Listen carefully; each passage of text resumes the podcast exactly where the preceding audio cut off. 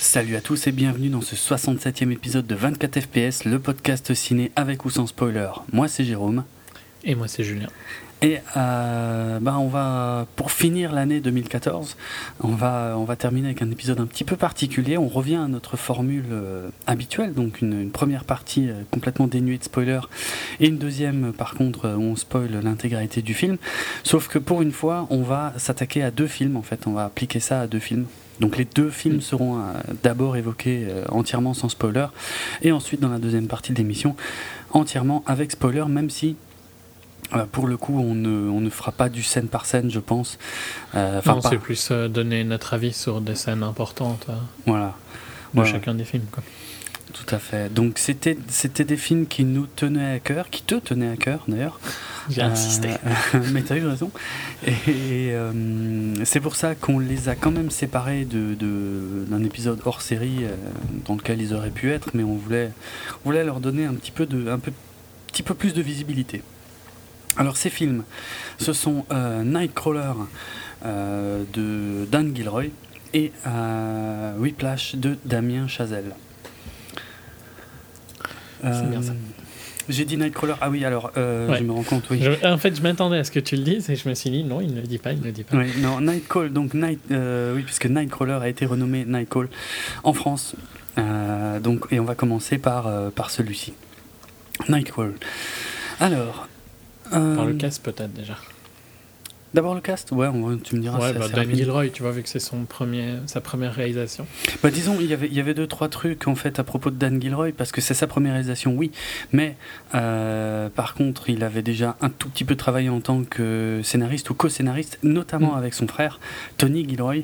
Euh, Tony Gilroy qui, est, euh, qui compte parmi, euh, par exemple, euh, parmi les, les co-scénaristes d'Armageddon en 98, euh, qui est euh, scénariste de la trilogie Bourne, qui est scénariste-réalisateur de Michael Clayton en 2007 et euh, donc qui a travaillé avec Dan, son petit frère Dan, enfin son petit frère qui a quand même je crois 55 piges, euh, sur euh, donc euh, The Bourne Legacy, donc Legacy. J- Jason Bourne l'héritage dont euh, Tony Gilroy était le réalisateur et euh, Dan Gilroy, euh, celui qui nous intéresse plus aujourd'hui, qui était donc euh, co-scénariste.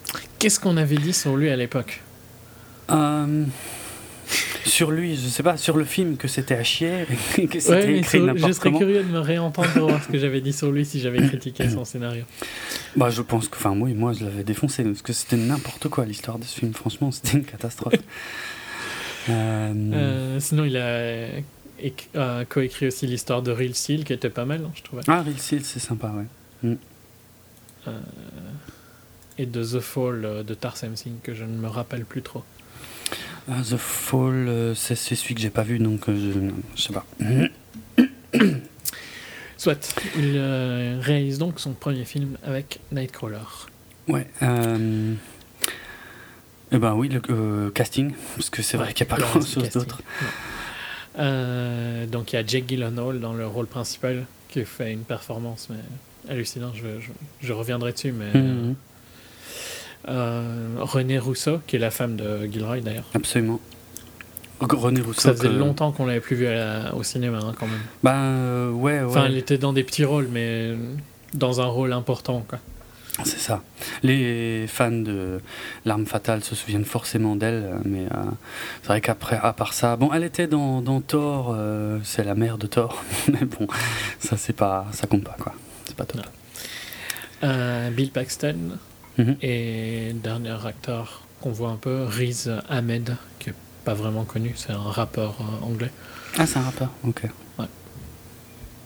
Euh, fais le pitch de l'histoire, peut-être, vite fait Ouais. Ou bien tu voulais dire quelque chose d'autre sur le cast? Non, non, il n'y a pas grand chose d'autre effectivement. Non, c'est- non. De toute façon, c'est un petit film indé. hein, euh, Ouais.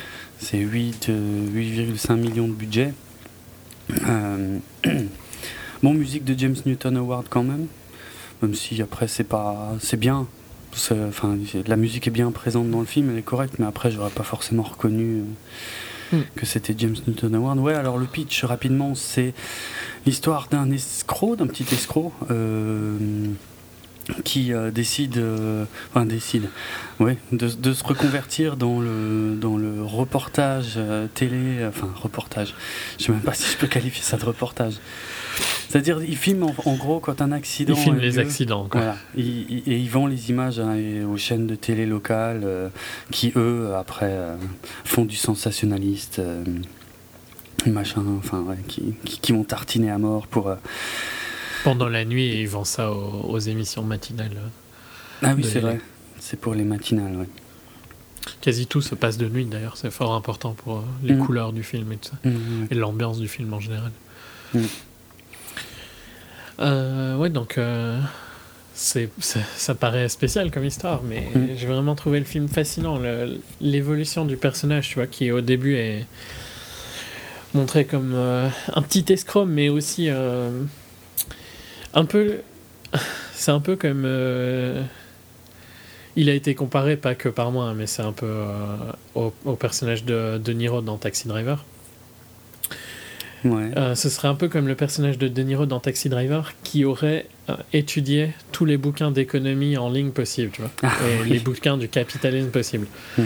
il te fait un speech au début qui est dans, vers le début du film, quand il essaye de revendre du métal, un truc de style que c'est un hard worker et tout ça. Enfin, vraiment le, truc qui a été répété, tu vois.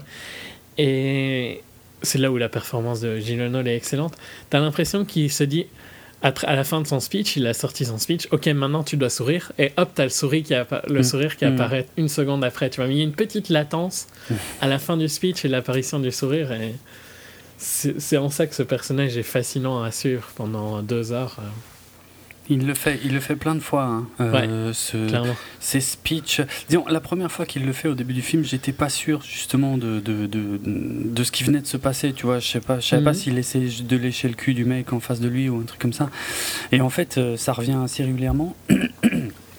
Et euh, ouais, il parle comme Ouais, comme un robot, quoi. Comme un robot, comme, comme dans des livres de, de, de self-motivation, je sais pas comment on dit. Ouais, c'est self-help, quoi. Voilà, self-help. Euh, des, des... Donc, euh, il, te ressort des trucs, c'est pas du tout naturel, quoi. Ouais. façon de parler aux gens. Et, euh, et, lui, il te sort ça, ouais, comme. Il applique, en fait, ce qu'il a, ce qu'il a lu dans des livres pour essayer de bien présenter professionnellement, des choses comme ça, d'être qu'on écoute ce qu'ils disent et tout, et ça rend son personnage assez flippant parce que mm. en dehors de ces moments-là, il est pas, il est pas, il va comme ça. Hein. Je veux dire, un, ça reste un escroc, quoi. On le voit bien. Il est établi dès la première scène du film comme, euh, un mec en plus un petit peu dangereux. Donc. Euh, mm. euh, et ça dépend, voilà, ça dépend. Toute la, toute la, performance est inquiétante. Le physique de, de Hall là, dans, le, dans le film est, il est pas normal quoi. Il, a, il, a, perdu du poids sans que ce soit au point, je trouve, d'un euh, de McConaughey dans Dallas Bears Club, ouais, pour prendre un truc récent. Mm. Mais ça intensifie son personnage, je trouve. Ouais, il a perdu une dizaine de kilos euh, parce que euh, il, trouvait que ça collait bien au, personnage, puisqu'il voyait le personnage comme un coyote en fait. Mm. Donc un charognard quoi. Ouais, ouais. Euh, et c'est un peu ça. Et c'est clairement ça, ouais, ouais, c'est ça qu'il est dans le film, quoi. Et sa façon de, de, de, traiter les gens, je trouvais super intéressante parce que mm. quand il quand il s'adresse à quelqu'un dont il attend quelque chose, donc c'est là qu'il sort ses, ses, ses, speeches euh, vraiment euh, de façon littérale, quoi. ouais. Trop littérale. Et par contre, avec un, un, tempo de voix qui est hallucinant, ce qui parle super vite. Hein. Ouais, ouais, c'est clair. Et alors que quand il est avec euh, euh, quelqu'un euh, comme, comme son chauffeur, hein, le chauffeur avec qui on le voit dans la bande-annonce, hein, son coéquipier, son coéquipier, voilà, oui, son partenaire, et, et, là il, il, se sent très supérieur à son partenaire mm. et il, il, lui parle franchement comme à de la merde, quoi. Il le prend et il le prend vraiment pour un con. il est, en fait, il s'adapte aux gens Mm. à, qui il fait face. Mais il s'adapte aux gens en fonction, tu as l'impression qu'il s'adapte. Euh, mais ça n'est jamais naturel. C'est, il s'adapte. C'est vrai. Comme si on lui avait dit, ok, dans cette position-là, tu peux agir comme ça, dans cette position-là, tu dois agir comme ça, et mm. etc. Et c'est ce qu'il répète à chaque fois. Il y a vraiment une, euh, aucune empathie dans son personnage. Mais en dehors de ça, le film, tu peux aussi le voir de manière très cynique comme le rêve américain. hein, parce que c'est, tu vois, le petit entrepreneur qui évolue au fil du. Ouais, bien sûr. Ouais, qui saisit les On, on opportunités. en discutera plus dans la partie spoiler. hein, sûr, mais. ouais. euh, Ouais, ce, ce- ce côté. euh, Ce côté-là, moi j'ai eu un peu peur qu'il te déplaise en fait dans le film. D'ailleurs, je crois que je t'avais dit. euh, J'espère que t'aimeras quand même bien, vu que Ouais, t'avais pas vrai. aimé le côté cynique de. Gone Girl, je crois. Ah, d'accord. Hmm. C'est différent là quand même. Mm. Ouais, ouais, mais c'était. euh, mais ouais, il- le, le film ne se résume pas à la performance de Gyllenhaal, mais c'est clairement.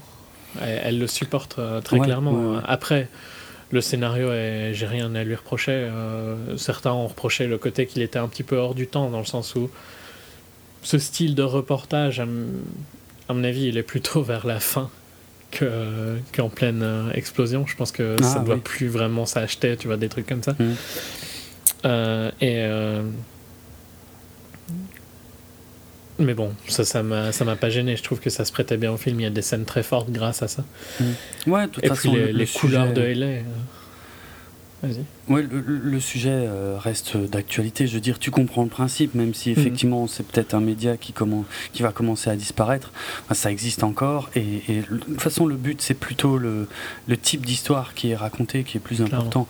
Ça, euh, ils auraient pu placer l'histoire euh, il y a, je sais pas, 10 ans ou 20 ans. Ça n'aurait pas changé Mm. grand-chose. Le... D'ailleurs, le film n'est pas spécialement ancré dans Non. une temporalité particulière. Euh, je trouve même qu'il est assez intemporel. Ouais, Il y a ouais. des smartphones et tout ça. Il y a, il y a clairement. hein. J'aime bien que quand il demande à son. Quand il recrute euh, euh, Rick, Rick, ouais. Rick lui dit que. Il, donc il lui demande si, où est-ce qu'il habite ou un truc du style. Et Rick euh, dit globalement qu'il est sans Mhm. SDF. Quoi. Et euh, quand il lui demande s'il a un portable, il lui dit Bah oui, tout le monde a un portable. Ouais.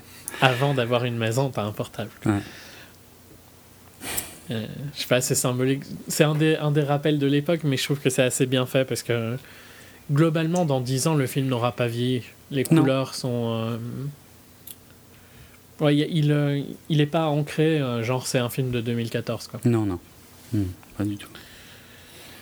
Euh, J'hésite à, à dire beaucoup plus sans aller dans la partie Ouais, spoiler. euh, moi aussi, je suis en train de réfléchir. Qu'est-ce qu'on peut, qu'est-ce qu'on peut dire de plus? Bah, si quand même à propos de, de Jake Gyllenhaal, euh, ce que je trouve intéressant, c'est que bon, le fait que ce soit un excellent acteur, c'est pas nouveau. Par Non, contre, que- mais de, il, est, il, est, il est dans une renaissance. hein. mais ouais, voilà, il y a clairement une deuxième phase euh, de sa carrière, je trouve, qui commence. Et il, a, il apporte quelque chose euh, qu'il faisait moins avant, je trouve. C'est qu'avant, physiquement, il changeait très peu d'un film à l'autre. Mm, Et, ouais. et là, il commence à avoir des, des, des, des têtes et des physiques. Et quand tu vois les photos de son futur film, c'est limite, tu le reconnais pas. Euh, mais euh, il commence à plus travailler là-dessus. Euh, et, et là, dans Nightcrawler, je trouve que c'est c'est pas c'est assez simple, hein, comme dit, mais il a les traits un Ah, peu mais ça, tirés. ça apporte quelque chose. À fond, à fond, ça marche super bien, c'est une bonne idée. Le fait d'avoir perdu voilà, un peu de poids, d'avoir les traits tirés, ça, ça rend son personnage encore plus inquiétant. Mm. Et, euh, Après, c'est un acteur qui, euh, comme tu dis, hein, il, a, il a quasiment pas fait de mauvais films. hein. mm, mm.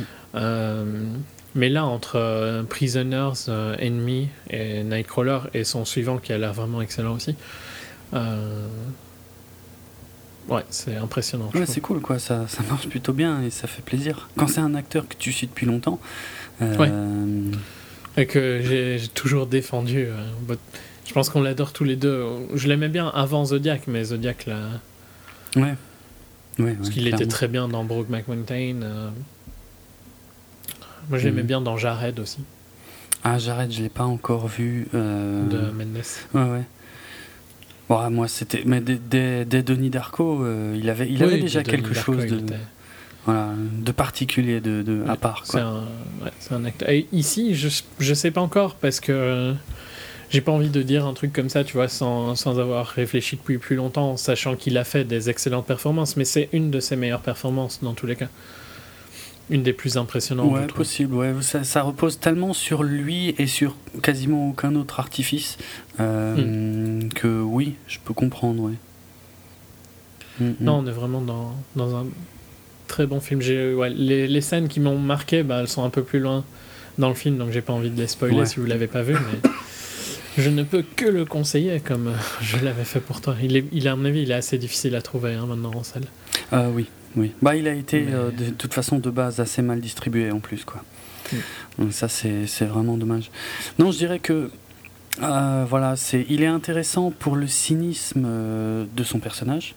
Mm. Euh, principal, clairement, euh, mais aussi euh, pour le ce qu'il dit sur les médias. C'est toujours intéressant. Je veux dire, c'est pas rien de révolutionnaire. Même si hein. ces médias-là ne sont plus très réalistes, mm. ceux qui vendent l'est toujours, par contre. Ouais, ouais, c'est ça. plus très, La manière de. Le médium n'est plus très juste, mais le, contenu reste juste. Quoi. Voilà, cette, cette envie de ce contenu-là reste juste. Mm, tout à fait. Donc ouais, ouais c'est un film qui marche très bien. C'est euh, comment il euh, y, a des scènes de nuit en voiture que, que j'ai trouvé vraiment très très bien filmées. Mm. Euh, mais ouais, après, il n'y a, y a pas de grands éclats de, de réalisation, mais c'est très propre et c'est même. Ça sert bien l'histoire. Ouais, ouais, c'est clair, c'est clair. Et justement, comme tu dis, le, cette ambiance de nuit avec quand même donc beaucoup d'éclairage euh, donc pas naturel forcément. Euh, c'est super bien rendu. On voit, enfin, on, voit toujours très bien euh, l'action. C'est pas un film qui, qui, qui, joue la carte du sombre pour essayer de masquer, je sais ah pas, quoi que ce soit. C'est une ambiance un peu. Elle est. Ouais, non, même pas. C'est une ambiance. Je sais pas, mais en fait, tu, tu sens bien que tu es dans LA, quoi. Tu trouves pas le LA des films d'il y a longtemps. Et j'ai adoré retrouver ça aussi. Mhm. Ouais, c'est ça. Mais c'est un LA en plus j'ai envie de dire normal, euh, pas, pas trop fictionnalisé. Je veux dire, c'est voilà, c'est des, des, grandes avenues, c'est des rues, c'est on n'est on, pas du tout dans une plongée dans les quartiers euh, où personne va jamais ou je sais pas quoi. Ah oui, non, on est dans les, quartiers normaux de LA, on va dire. Ouais. C'est pas le LA de euh, Training Day, c'était à LA, hein, oui, oui, Donc voilà. Ou de End of Watch, il me semble que aussi. Ah oui, exact. Avec Gyllenhaal, justement. Donc c'est très ancré dans le réel, c'est très facile de comprendre euh, les enjeux, ce qui se passe et, euh, et de, voilà, de se laisser porter par ce, ce personnage euh, détestable au plus haut point, que tu, tu, comprends de façon dès le départ qu'il il a, il a aucun scrupule, qu'il va aller trop loin et qu'il va forcément aller trop loin à un moment ou à un autre, mais après, quelles en seront les conséquences, ça tu sais pas, et puis donc bah, t'attends, mmh, tu regardes. Et puis à quel point, tu vois? Il y, y, y, a une scène que tu peux lire de deux manières. Je, je, te demanderai comment tu la lis. Euh, mais c'est vers la fin du film, donc euh, j'ai pas envie d'en parler maintenant. Hmm. Donc on, reviendra dessus dans la partie spoiler, je pense. Mais si vous ne l'avez pas vu, n'écoutez pas la partie spoiler. Non, ce serait, ce serait dommage. Ouais. Et regardez-la.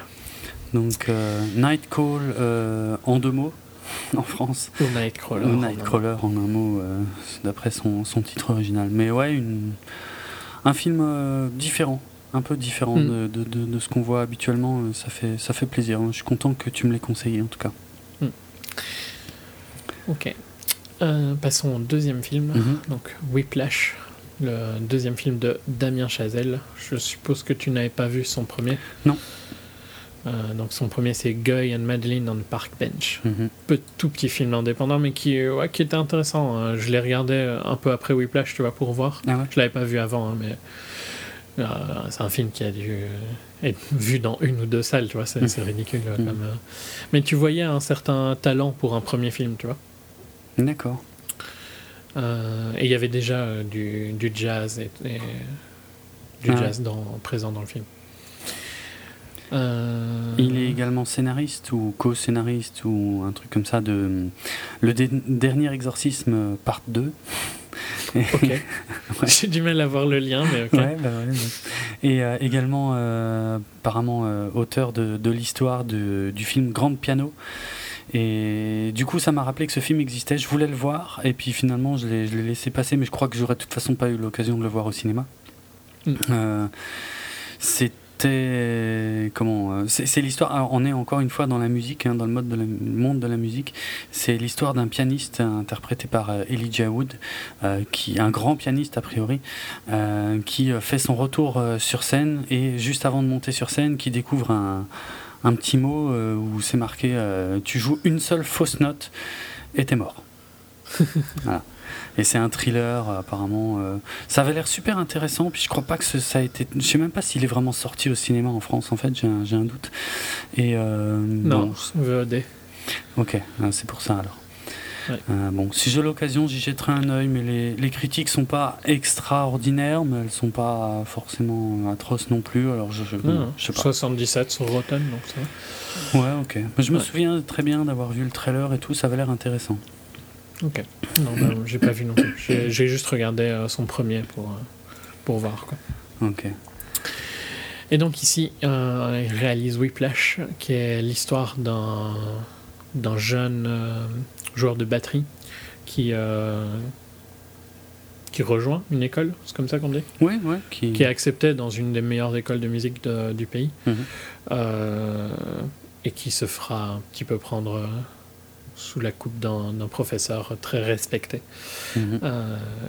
donc, le, pour rester sur le cast avant, le, le, jeune joueur de batterie est interprété par Miles Taylor, qui à mon avis t'as pas vraiment d'avis t'avais pas vraiment d'avis sur lui non avant.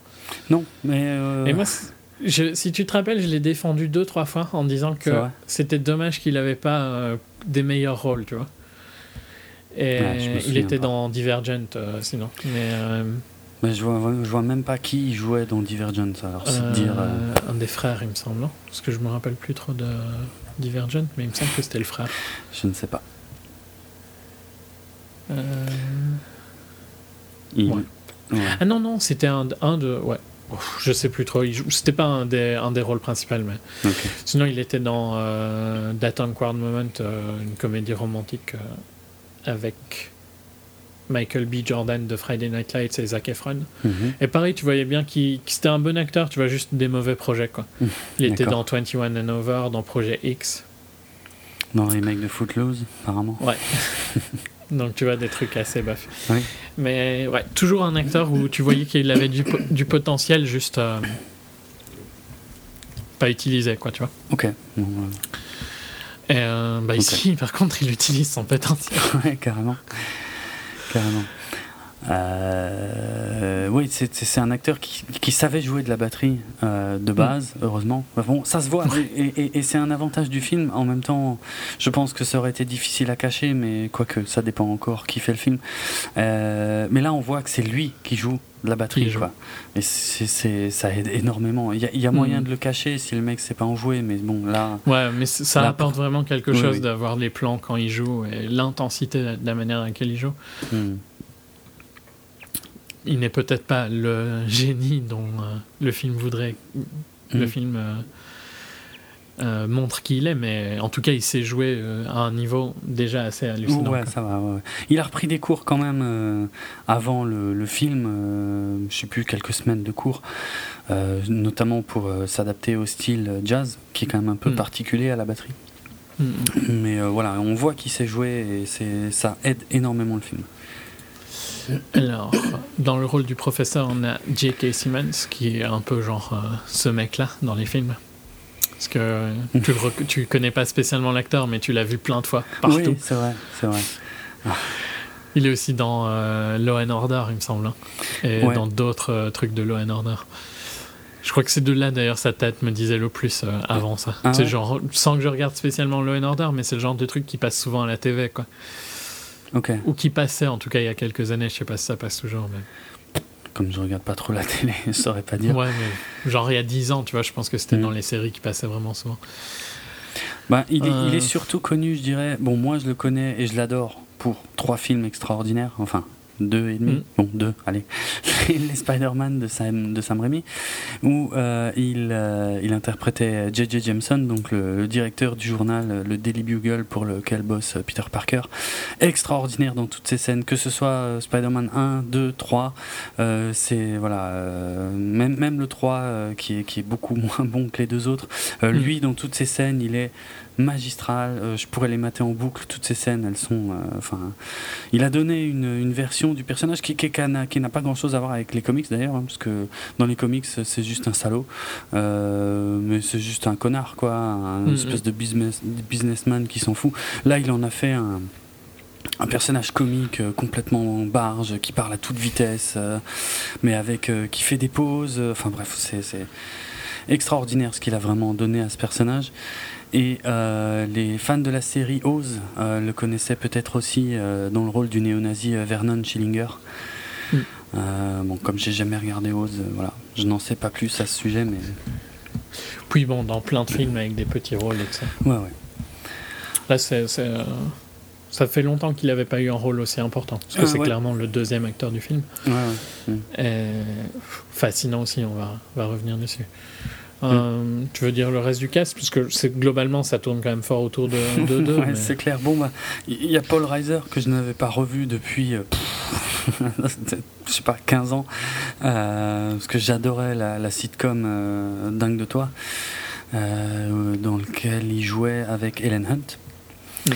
Mais voilà. Par ça, je ne sais pas dans quoi il a joué. Euh, bon, ça fait plaisir de le voir, mais après, ouais, c'est un petit rôle. Et les, autres, de toute façon, les, autres personnages sont encore moins connus et encore moins importants. L'attrait féminin, c'est une actrice de Glee. Ah ouais, ok. Donc, euh, euh, au, niveau de la, pour revenir juste un peu en arrière sur le film lui-même, sur la production, c'est euh, Damien Chazelle en fait. Euh, donc il, il, écrit et il réalise son film. D'ailleurs, on l'a pas dit pour Nightcrawler, mais c'est le cas aussi pour Dan Gilroy. J'aime bien préciser, appuyer quand, quand c'est le réalisateur qui a écrit également son film. Mm, mm. Donc là, c'est le cas des, des, deux films qu'on présente aujourd'hui. Et Damien Chazelle... Je sens que c'est leur projet dans les deux cas, c'est des projets très intimes. Ouais, tout à fait. Et eh ben, alors surtout pour Damien, Damien Chazelle, puisqu'il était lui-même euh, batteur de jazz euh, quand il était euh, jeune, et il a eu un professeur assez dur. Alors, c'est pas du niveau de ce qu'on voit dans le film, hein, a priori. Euh, mais euh, donc voilà, c'est quelque chose qui l'a, euh, qui l'a beaucoup marqué. Et ça fait un moment qu'il voulait en, faire un, film, puisqu'il avait à la base déjà un, un scénar de 85 pages dès 2012 mais il n'arrivait pas franchement à le voilà à le faire produire donc ce qu'il a fait en fait il a il a pris juste 15 pages du scénar et il a fait un court métrage de 18 minutes avec euh, Johnny Simmons euh, donc dans le rôle du jeune batteur et déjà J.K. Simmons dans le rôle du prof.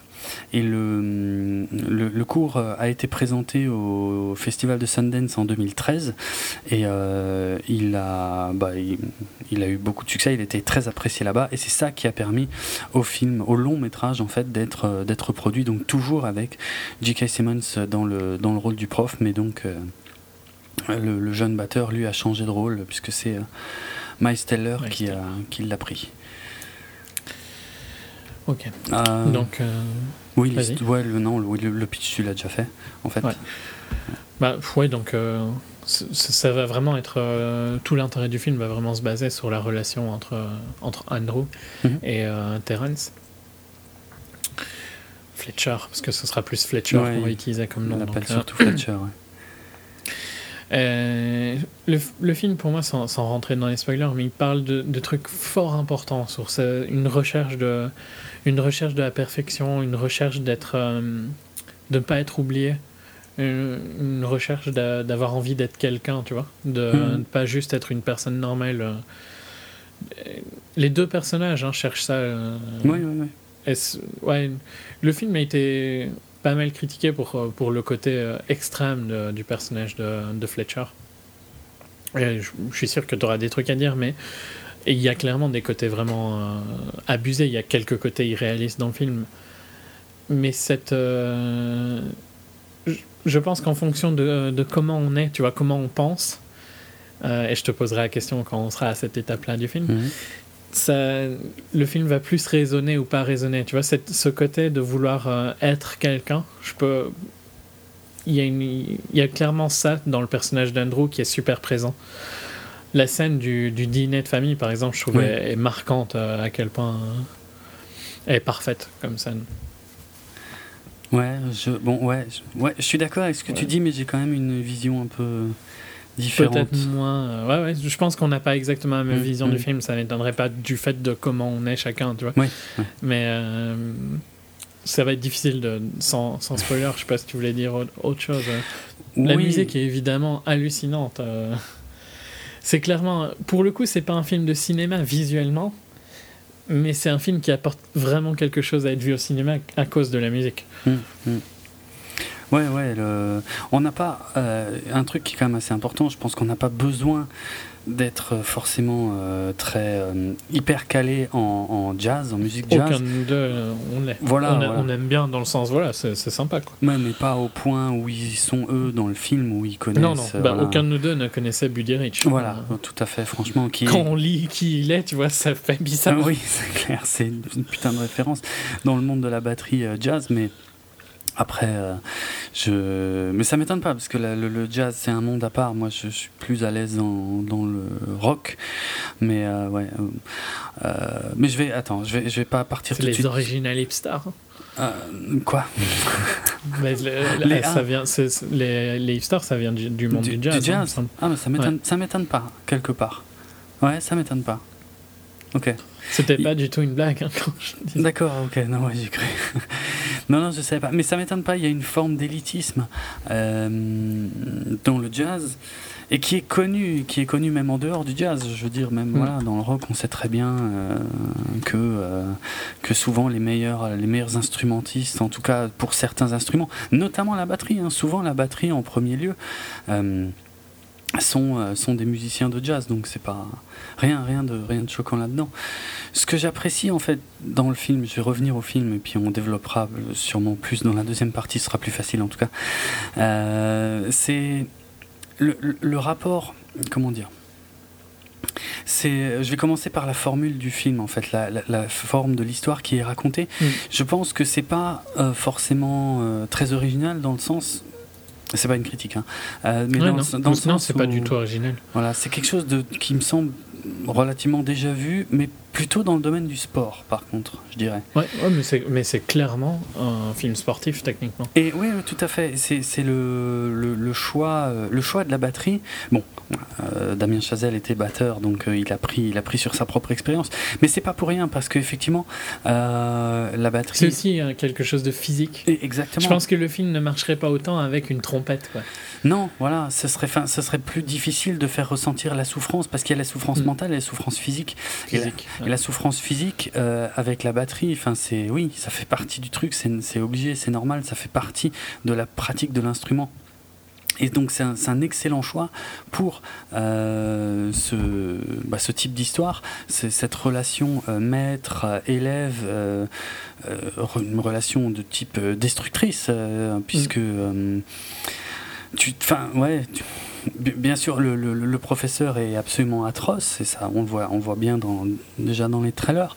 Et, donc, il y, a forcément ce, moment où tu vas te poser la question mais pourquoi Pourquoi, euh, pourquoi Andrew euh, accepte ça? Pourquoi il, euh, voilà, pourquoi il endure ça? Et je trouve qu'on bascule aussi dans un autre type de film. qui sont les, films sur la, la, drogue, les dépendances à la drogue. Il y, y a, vraiment des éléments que je trouve très qui, enfin, qui rappellent, qui reprennent un peu ce type de code, notamment sa relation avec, euh, avec sa, sa, petite amie euh, ou son père. De toute façon, voilà, c'est à ça que servent sa petite amie et son père. C'est pour symboliser. Ce sont des repères en fait euh, qui, qui marquent son, son, évolution et, et donc hmm, des repères de normalité, on va dire. voilà, exactement, exactement. Donc c'est très malin de les avoir utilisés. C'est très finalement, c'est assez simple comme formule, mais ça marche du feu de Dieu. C'est, c'est, moi, j'ai rarement ressenti euh, des, autant d'intensité euh, au cinéma, en plus dans le domaine mm. de la musique, enfin, c'est extrêmement rare. Euh, moi qui aime beaucoup ça, qui, qui, aime les films qui parlent de musique et de musiciens, là j'ai pris cher, mais dans le bon sens mais du terme. Mais je pense que même si tu n'es pas spécialement ah fan de musique, je suis clairement beaucoup moins fan de musique que toi.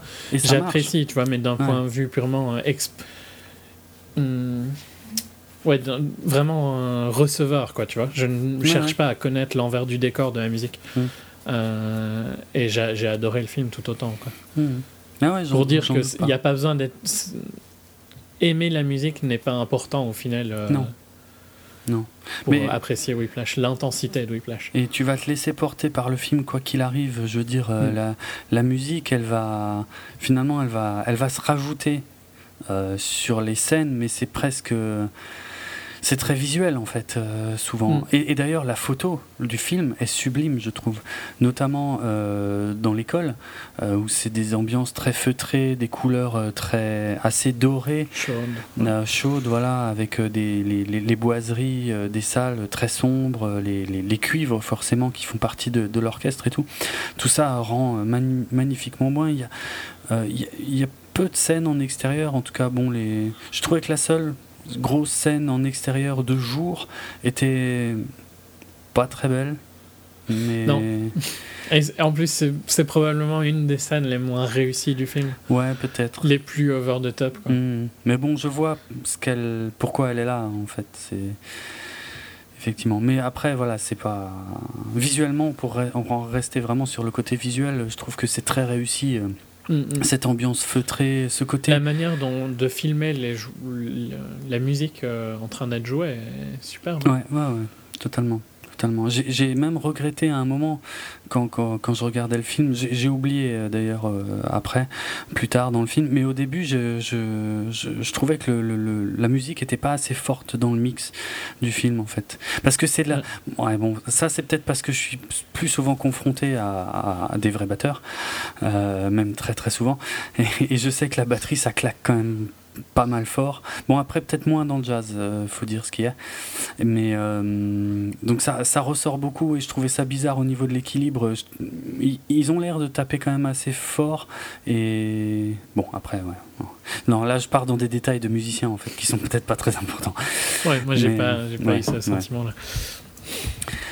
Mais euh, non c'est en tout cas ça m'a ça m'a sacrément secoué comme film. J'étais à bloc. C'est du on- ouais, je sais pas, c'est pas, c'est pas vraiment un thriller, et pourtant il y a des scènes qui relèvent du thriller pur, quoi, où on est, euh, t'es agrippé à ton fauteuil, quoi. Ouais, ouais.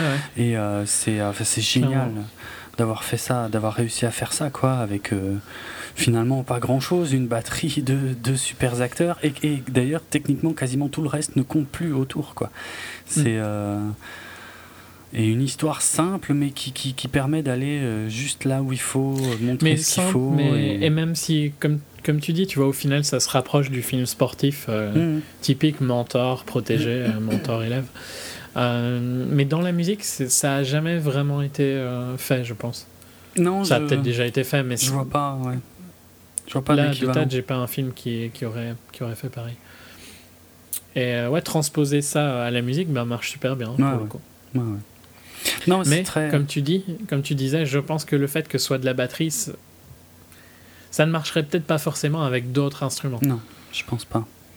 pas de la même manière. Pas pareil, ouais, c'est clair que je sais pas, ça peut être ouais, n'importe quoi, un piano, une guitare, ok, il y a toujours une relation physique à l'instrument. Ouais, mais c'est jamais- on sent ici en fait quand il pousse trop loin, quoi. Oui, voilà. Visuellement, tu le vois, tu vois ce qui arrive, euh, tu vois le sang, des choses comme ça. Quand, Mhm. et ouais, c'est ça joue pas mal sur euh, bah, sur le côté réaliste que, enfin. Si tu pousses quelqu'un à trop chanter, au pire, qu'est-ce qu'il a? Il va plus avoir de voix, mais il va pas se mettre à saigner de la gorge. Non, oui, non, putain, là, putain, ça serait, ça serait vraiment très inquiétant. non, c'est clair. De toute façon, la batterie, même en jouant normalement, tu peux te faire très mal. En fait. Tu peux te faire mal. Voilà. Et a- c'est, ouais, il y a quasiment pas d'autres instruments où c'est possible, donc euh, voilà. Ça joue beaucoup sur euh, un sentiment d'empathie envers lui quand il les pousse aussi loin, envers, envers les batteurs quand il les pousse aussi loin, parce que tu, tu vois, ça permet en fait à quelqu'un qui ne connaît pas l'instrument de voir à quel point c'est physique. Mm. Euh, Peut-être que jouer de la guitare pendant 8 heures aussi, t'en aurais marre, tu vois. Oui. Mais et peut-être que tu serais aussi crevé, mais ce serait visuellement moins marquant.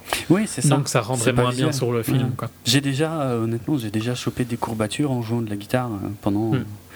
Un certain temps. euh, bon, après, ça dépend ce que tu joues aussi. mais mais, euh, non, ouais, c'est pas visuel comme la batterie, quoi qu'il arrive. voilà. Et, et ce que j'aime bien en plus dans, dans le fait que ce soit de la batterie, donc la batterie, on va dire, c'est violent de base, mais là, on est dans le monde du jazz, donc un monde quand même assez, assez pincé, en tout cas, en dehors des répétitions, je parle quand on est vraiment en représentation. Donc il y a un il y a, euh, c'est pas un déséquilibre, comment je pourrais dire, quelque part une contradiction entre, euh, voilà, entre le côté un peu guindé de, de, cette musique euh, élitiste, ouais, un peu, un peu élitiste. Alors peut-être trop. Je sais qu'il y en a qui dénoncent ça, qui disent que le film justement aurait tendance à prouver que le, jazz est devenu un truc complètement froid et sans, sans émotion et purement élitiste et tout machin. Bah oui et non, parce que oui, moi je trouve quelque part c'est quand même un peu une réalité, mais euh, ça a toujours été difficile d'entrer dans ce monde-là. Voilà. Euh, après, c'est clair que les, les, les, grands les grands musiciens de jazz n'étaient pas euh, juste des, des j'ai envie de dire des mathématiciens, parce que le jazz c'est ça, c'est du comment ça s'appelle cette merde du solfège ouais non non mais je parle du ah du solfège pur tu vois de la technicité vraiment mm. très très poussée et et, non, si c'était juste ça, le jazz, euh, ce serait. Enfin, non, je trouve que c'est pas. de la musique classique. Oh, ouais, quasiment, ouais, ouais, et encore, c'est différent. Il y a quelque chose de plus. Non, voilà, il y a forcément. Ça, c'est des goûts personnels après. Mais... Ouais, ouais, mais il y a forcément un truc en plus, et je trouve pas que le film euh, euh, défende le fait que le, jazz, ce soit que de la technicité pure et rien d'autre, quoi. Euh, mais bon, pareil, là, je pars peut-être dans des oui, considérations. Il y a cette critique sur le fait que euh, le film euh, donne un peu une idée, genre, en t'entraînant, tu deviendras parfait, tu vois. Mais je trouve. Enfin, moi, j'ai lu cette critique-là, mais je suis, pas, mm. je suis pas vraiment d'accord. Non, non plus. En fait, le film, il prend. L'idée qu'il a envie de promouvoir, c'est plutôt si tu quelque chose si es un génie de base il va falloir t'entraîner pour atteindre le niveau parfait. Quoi. Mm, mm. Ouais. Et euh, c'est plus comme ça que j'ai lu le film. Mm. Et que c'est con si t'es si es cette personne-là, tu vois, de, de, gâcher ce talent pour devenir un des plus grands, si tu l'as en toi. Et c'est ce que Fletcher recherche, quoi. Et, voilà, et ce que j'aime beaucoup et qui est présent aussi bien chez, euh, euh, Andrew euh, ou que, chez Fletcher, c'est cette lutte qu'il y a entre les apparences où il faut bien présenter et mais la réalité qui est que tu vas quand même surtout être jugé sur tes capacités musicales et techniques. Mm. J'aime beaucoup cet aspect qui, qui, qui voilà, qui, qui, ressort de beaucoup de scènes, même des scènes, beaucoup de scènes très dures, de toute façon. il y en a, mais non, ça en parlera dans, dans Un excellent film, une excellente expérience. Je pense que c'est à voir, absolument. Euh, voilà, qu'on aime ou pas la musique ou ce, ce, domaine et tout. Je trouve que c'est la relation entre les personnages qui est euh, qui va au-delà, qui transcende en fait le, le, le, sujet qui pourrait être la musique et la, la, musique finalement vient juste se superposer là-dessus et ça passe super bien euh, dans tous les cas donc qu'on soit ou pas tenté par ce type de milieu ne compte pas vraiment, je trouve, dans le. Enfin, disons que c'est mieux si on. Si, c'est mieux si, on n'a pas une aversion envers le jazz déjà. mais, euh, c'est pas. ça, ça c'est assez rare déjà de base. Au pire, on n'est pas intéressé, mais je pense que personne n'aimera pas ce style de musique. Euh, et pour l'anecdote, les deux films sont produits par la même boîte. Ah oui, exact, j'avais repéré ça, oui, oui. Euh, le, le, Bold, voilà, Bold, c'était ça, ouais, Oui, ça m'avait marqué. Ouais. Bon, ils sont produits par d'autres boîtes, hein, mais ils en ont une en commun, effectivement. Euh, et Nightcrawler n'est produit que par Bold. Ah, que par Bold, ok. Hmm. Donc c'est fun, quoi. ouais c'est clair. Pour l'anecdote. Ok. Donc Whiplash. on reviendra sur Whiplash. Euh. À voir absolument, vraiment à ne pas rater. Il est encore à l'affiche, il est puisqu'il est sorti le 24 décembre 2014 en et France. Et il est dans pas mal de, de ciné un peu différents et tout ça. Donc, euh, en général, des ciné qui gardent un peu le. Bon, il n'est pas encore sorti ici en Belgique, donc ah pour nos éditeurs belges, il sort en février. Il est toujours dans pas mal de ciné aux Pays-Bas et euh, les ciné indés quoi. Hmm. Et ouais, en France pareil. Donc je le, je le conseille très fortement. Ouais, pareil, ne ratez pas ça, c'est un grand film. Hmm. Hmm. Clairement. Ok. Allez, signal sonore Vas-y. Allez. comme ça, ça nous permet d'enchaîner, de revenir sur Nightcrawler. Donc c'est un peu inhabituel comme formule, mais bon. Ah. C'est perturbant. Ouais. Euh, donc, euh, ouais, dans ben, Nightcrawler, une, une des. Je sais pas, vas-y, dis-moi un peu une, une des premières scènes qui t'a vraiment marqué. Euh, bah, de toute façon, je trouve ça commence très fort euh, dans le sens où il, bon, il se fait choper. limite, la, scène du début est, déjà très. Elle impose le personnage. ouais, c'est ça, ça, ça. résume tellement de choses en très peu de temps. Mais tu as du mal. Bon, ça vient presque un peu trop vite. Tu as du mal à le. Hmm. Tu, bah, tu te demandes c'est quoi le film que tu regardes en fait. Oui, voilà. Parce qu'il se fait capter par un, mec de la sécurité et, euh, et il l'agresse en plus euh, techniquement. Quand il se rend compte que c'est pas un flic. Quand, oui, c'est vrai qu'il lui demande, mais tu, tu, sens le mec vraiment sournois, tu vois, euh, euh, tout de suite quoi.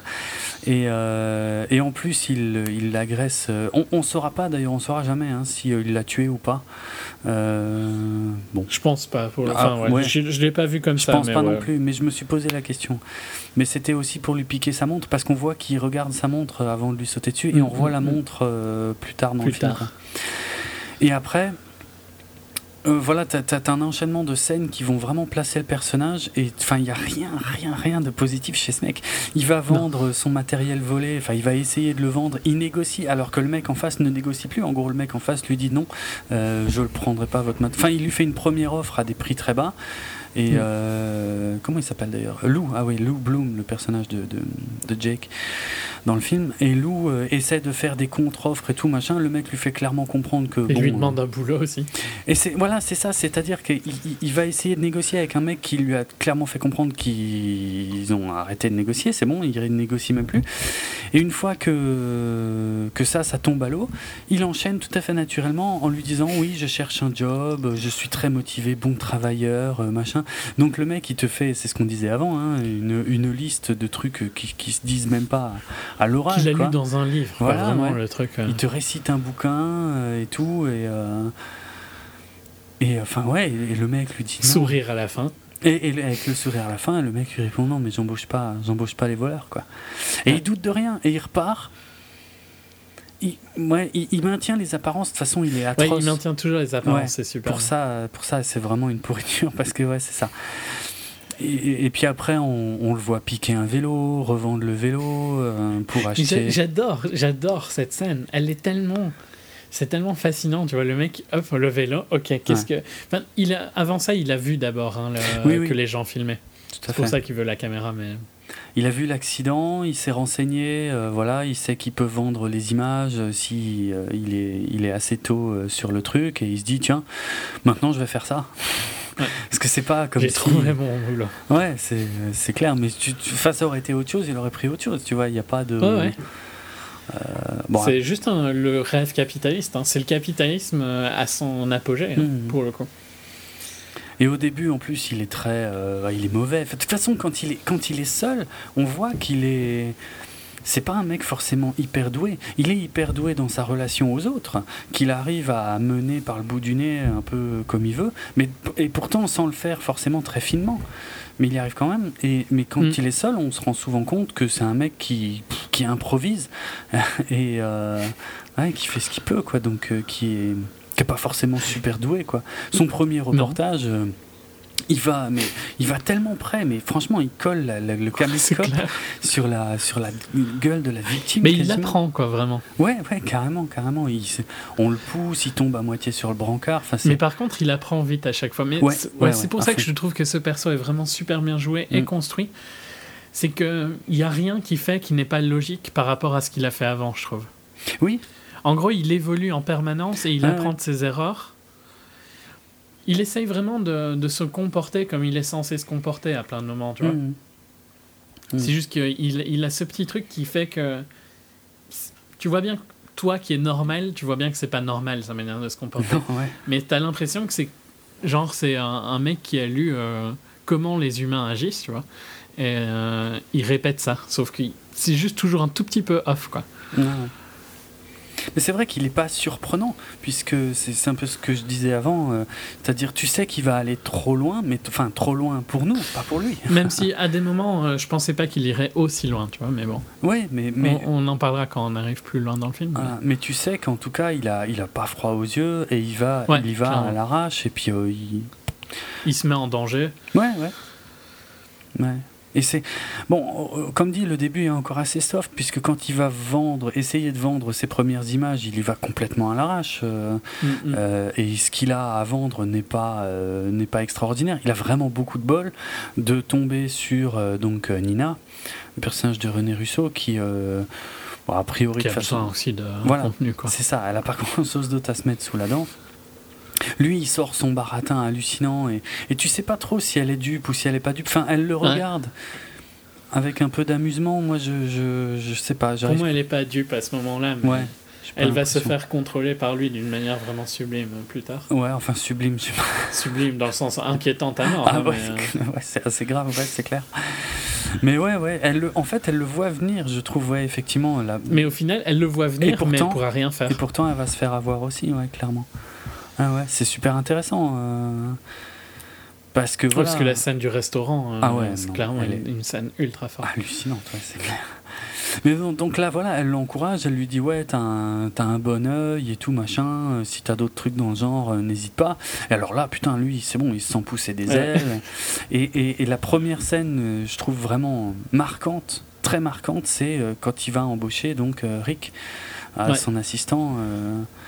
parce que jusque-là, on l'a vu euh, manipuler des gens, mais enfin être, être serviable en fait euh, avec des gens euh, de qui il attendait quelque chose.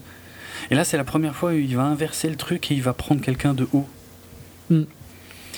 Et cette scène est vraiment, enfin, elle me, elle est atroce, je trouve, parce que et il sera comme ça tout le temps avec Rick. Hein. Il va, clairement, il sera atroce. Il va, il va jouer au petit chef avec lui. Genre, ouais, euh, genre, moi, je connais le business et j'ai plein de trucs à t'apprendre et tout machin.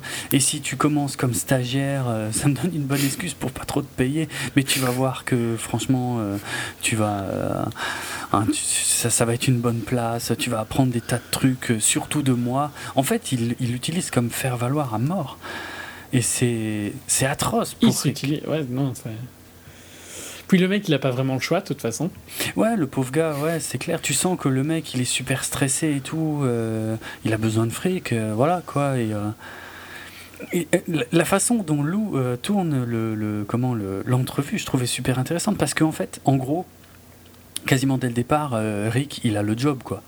C'est, ouais, il, sait, il a un téléphone avec GPS et il, sait lire ça, et c'est à peu près tout ce qu'il a besoin, l'autre. Mais pourtant, il va lui faire croire que, euh, que c'est une place super importante, que c'est mm. machin, que c'est hyper valorisant. Tu, sais, ce que, rien à voir parce que c'est beaucoup moins violent, mais je sais pas si tu te rappelles de l'épisode de Seinfeld où Kramer prend un interne. Et euh, non, ça, me dit rien, non. Mais c'est un peu le même style dans le sens d'illusion. C'est en complètement. Euh, la réalité de l'entreprise de Lou, tu vois, ou de mm. Kramer dans Seinfeld, ceux qui vendent et, ce qui est la réalité, c'est juste à des années-lumière, quoi, tu vois. Ouais, mais ouais, grave. Grave. Ici, c'est beaucoup plus dark, évidemment, que ce que Kramer fait dans Seinfeld. Non oui, c'est pas drôle, là.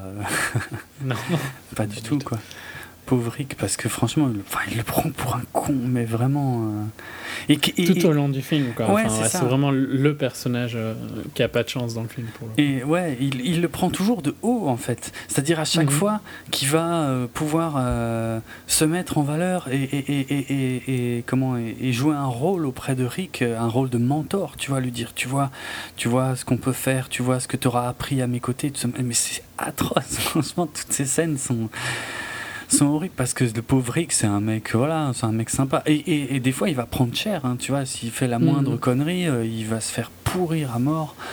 Euh, pour rien, quoi, quasi, tu vois, pour, 20 dollars, un truc de ouais, pour des conneries, pour, pour des trucs euh, ridicules, mais l'autre, il se prend tellement pour un un dieu. Un dieu, ouais, face à Rick, mais uniquement face à Rick, quoi. Il, il, recrache sur Rick tout ce qu'il prend sur lui quand il s'adresse aux autres personnes et qui se fait passer pour euh, serviable et machin, quoi. C'est, euh, je trouve, c'est un des aspects les plus intéressants, cette dualité euh, de quand, voilà quand il s'adresse aux autres. Enfin, ça dépend, mm. parce qu'après, sa relation avec Nina va évoluer. Oui, il va, il va en fait, il, il va prendre cette relation avec Rick un peu partout.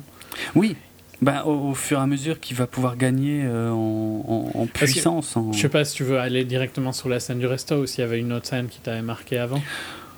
Non, avant, bon, qu'est-ce qui a, ce qui est intéressant, c'est qu'il y a des scènes, on voit qu'il évolue, quoi, tu vois. Voilà, il, recroise euh, Bill Paxton, qui était le premier finalement qui lui avait donné les, les, infos sur ce job, et euh, Bill Paxton qui, qui a vu qu'il a évolué. Il s'est acheté une autre caisse, il s'est acheté une belle euh, Dodge Challenger entre temps, assez rapidement a priori, donc c'est que ça marche bien. Et, et, Bill Paxton vient le voir et dit, écoute, on peut s'associer avec, voilà, j'investis, on aurait plusieurs camions et on peut se partager la ville et être encore plus efficace. Et je ne l'ai pas vu venir. Enfin, je, me demandais où la scène allait, et pourtant la conclusion est tellement logique. Lou, euh, mm. bien sûr, il a un melon, il, a chopé le melon, quoi. Il se prend pour le professionnel de ce job qu'il fait seulement depuis quelques mois. ouais, et, il l'envoie chier, il dit non, non, c'est bon, euh, j'ai pas besoin de toi, quoi. Mm. Et il le tue.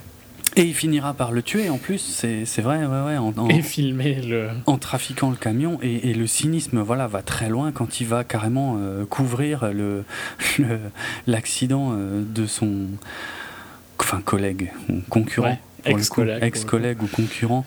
Et c'est horrible. Ce qui est atroce dans cette scène, c'est le regard de Bill Paxton quand il est sur le brancard. Et qu'il le voit au-dessus de lui avec la caméra.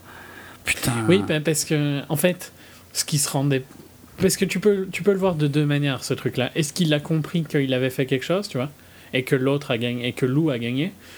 Ou est-ce que tu peux le voir aussi simplement Ah putain, c'est ça que je faisais aux gens, moi Ah ouais. Euh... Non. tu peux lire de, les deux. pour moi, les deux sont justes. Hein. Oui, a priori, oui, oui. Moi, je l'ai vraiment lu comme euh, Ah, euh, c'est toi, quoi. C'est toi qui m'as fait ça.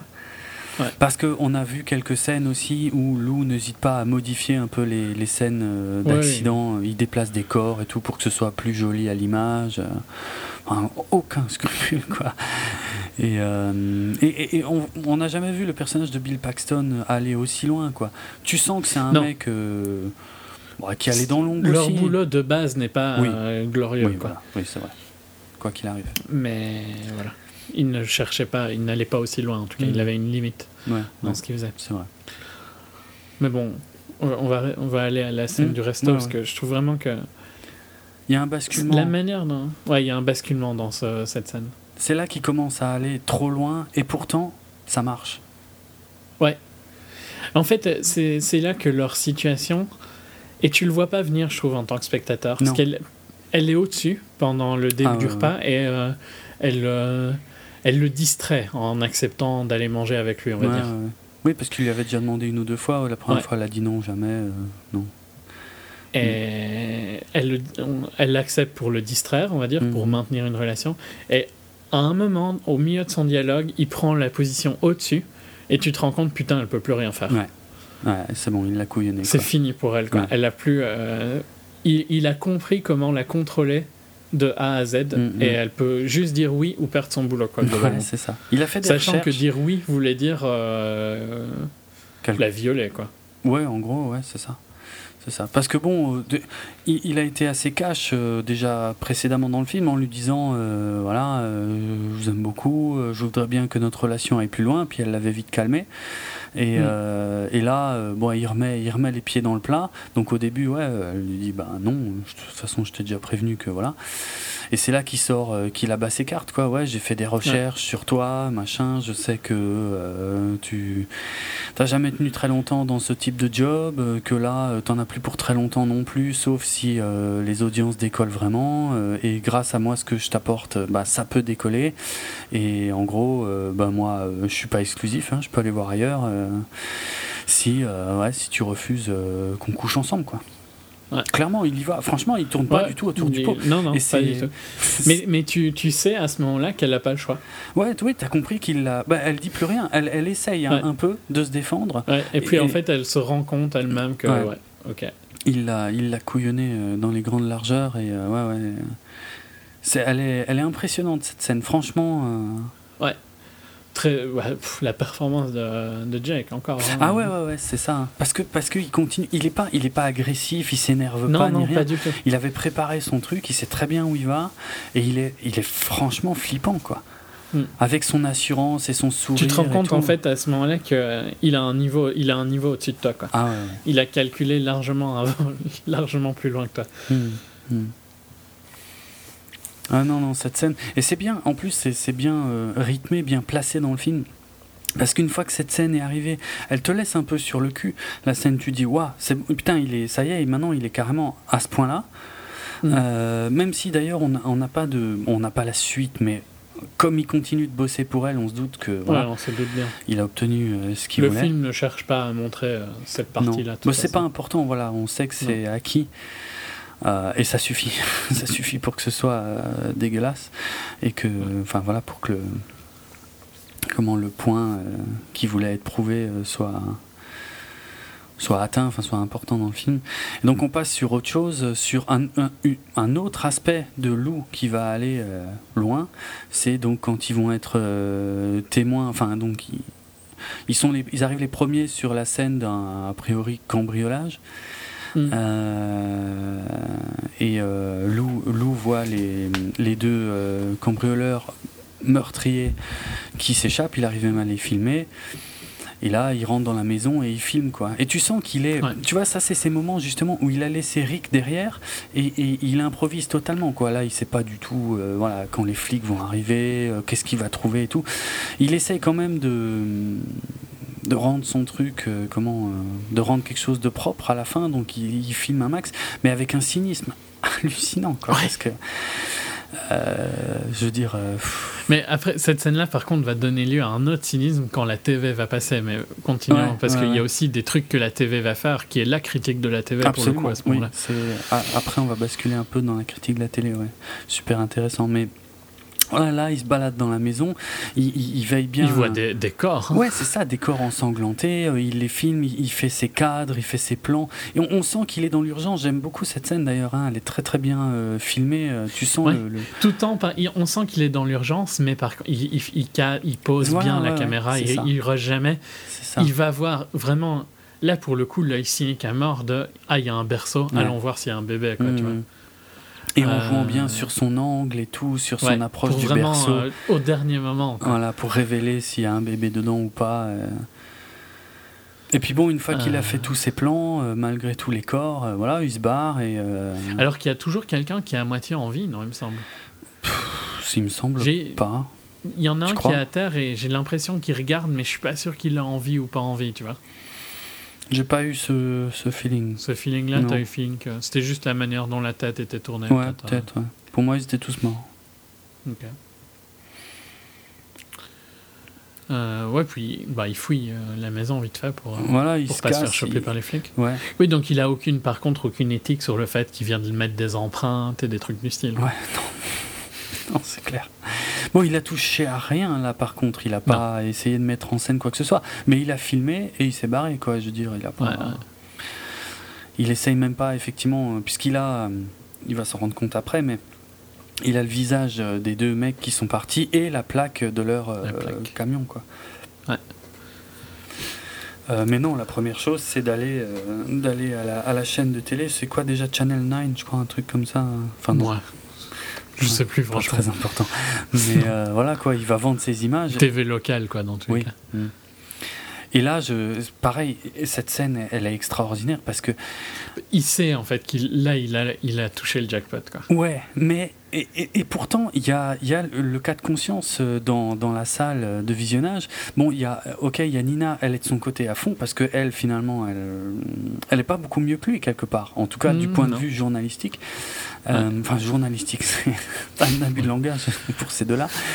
Mais. Euh, euh, par contre, c'est les autres, quoi. Euh, et c'est rassurant en tant que spectateur d'avoir ces autres personnages qui disent non mais non, vous abusez. On, peut pas. Non, c'est pas possible. On va pas, non, on va pas diffuser ça. Vous plaisantez, quoi. C'est pas possible. C'est pas. Non, non. Et, bon, t'as quand même Nina qui se pose la question, euh, qui pose la question à d'autres. Mais légalement, est-ce qu'on peut Je crois qu'il y a un mec qui lui répond légalement. C'est possible, mais éthiquement. éthiquement, a priori, on s'en fout. on s'en fout. Et, pareil, euh, l'ascendant que va prendre Lou dans cette scène est incroyable. Mm, mm. À la fin de la scène, hein, quand il y a tout le monde qui sort et qui va négocier avec Nina, oh putain quoi, il va aller encore beaucoup plus loin euh, qu'au restaurant. Il demande euh, des un crédit, euh, enfin qu'il soit son nom soit affiché à l'antenne, enfin pas son nom, mais le nom de sa compagnie, Mhm. plus d'argent, qu'il soit présenté au président de la station, tout ça. Mhm. Hallucinant. hein. Que les présentateurs Ouais. citent son nom, ouais, voilà, c'était ça. Et... et le nom de sa boîte qu'il vient d'inventer, parce que, enfin, je pense, non Parce que. Ouais, euh, Video Production News. Ouais, ouais, parce qu'il il avait jamais donné de nom euh, avant, quoi. Et là, boum, tout de suite. il- Oui, ça, ça commence par une négociation juste sur l'argent, je crois. Et comme il n'arrive pas à se mettre d'accord avec Nina, il va en demander encore plus, en fait. Mm. Et puis il va, s- il va s'énerver aussi à un moment, je sais Ouais. plus si c'est dans cette scène-là, mais quand il lui dit une somme, c'est cette somme-là, et puis point barre. Quoi. Oui, exact, c'est vrai. C'est vrai qu'il s'énerve, ouais. Donc Nina, euh, elle est. C'est intéressant. Elle est bloquée de toute façon. Oui, elle est blo- bon, encore une fois, elle est coincée. Mais Ouais. euh, elle, elle perd pas de vue euh, quand même le côté négociation, euh, pas l'acheter trop cher. Parce que je crois qu'elle lui dit, je sais plus quelle somme il dit au départ, elle lui dit, mais ça c'est le budget pour tout un mois, un truc comme ça, quoi. Et il dit, mais, je, Ouais, m'en fous, voilà, ce que j'ai là. Ça vaut ça. Ouais, ça vaut de l'or, quoi, c'est net. Très impressionnant, la, la- la progression de ce type en peu de temps, Ouais. qui, a, qui a beaucoup de chance au final, hein, je trouve, euh, qui a, bon, enfin, qui exploite cette chance en faisant des choses que ne feraient pas des gens normaux, mais, mais qui a quand même beaucoup de bol au final, euh, qui est pas, euh, c'est pas comme s'il avait un talent particulier à part pour euh, arnaquer les gens, quoi. Mm, mm. Faut pas oublier non plus qu'il a édité vite fait Oui. le... dès qu'il est sorti pour virer la plaque et tout ça. hein. Oui, pour couper la- le début où on voit les visages et les plaques. Et euh, bon, le, le- Et, ouais, pour un truc qui va être super glauque aussi, qui va, qui va être, on approche de toute façon de- du dernier acte du Mhm. film, hein, mais, bah, les mais cette évolution euh, incroyable. euh, ah, il sait où il va. C'est ce que tu disais avant. Il a, il a toujours un, un coup d'avance en un fait. goal. Et quand les flics viennent le voir, il n'est pas du tout euh, surpris. Parce que ouais, euh. tu vois, tu dis il a de la chance, mais en même temps, oui, il a, il a eu de la chance de tomber sur ça. Hmm Mais par contre, là où c'est pas de la chance, c'est de construire sa prochaine scène. quoi. Ouais, c'est c'est vrai, ouais, ouais. de l'exploiter. C'est dans toute l'exploitation. C'est Si tu veux, Mm. c'est le là où il a de la chance, c'est- c'est les cas sur lesquels il tombe. Mais après, dans sa construction, il est génial. De façon assez flippante. Mais il est génial quand même. Mm, mm. Quand les flics Mais c'est un pur, euh, c'est un pur sociopathe, hein. vraiment. Ah ouais, euh, Et tu vois, quand je parlais de ça dans l'épisode précédent avec euh, Guillaume Canet, Mm. bah, Guillaume Canet est pas à ce niveau-ci, quoi. Parce que ici, Ah tu ouais. sens vraiment qu'il y a quelque chose de, de problématique avec. Il n'arrive pas à être humain, en fait. Non, jamais. Jamais. Non, il est tellement différent déjà dans sa façon de s'adresser aux différentes personnes qui côtoient. Hmm. euh, Tu vois que c'est tout le temps un robot qui, Ouais. Qui s'adaptent. qui réfléchit à ce qu'il doit dire. Voilà, ouais.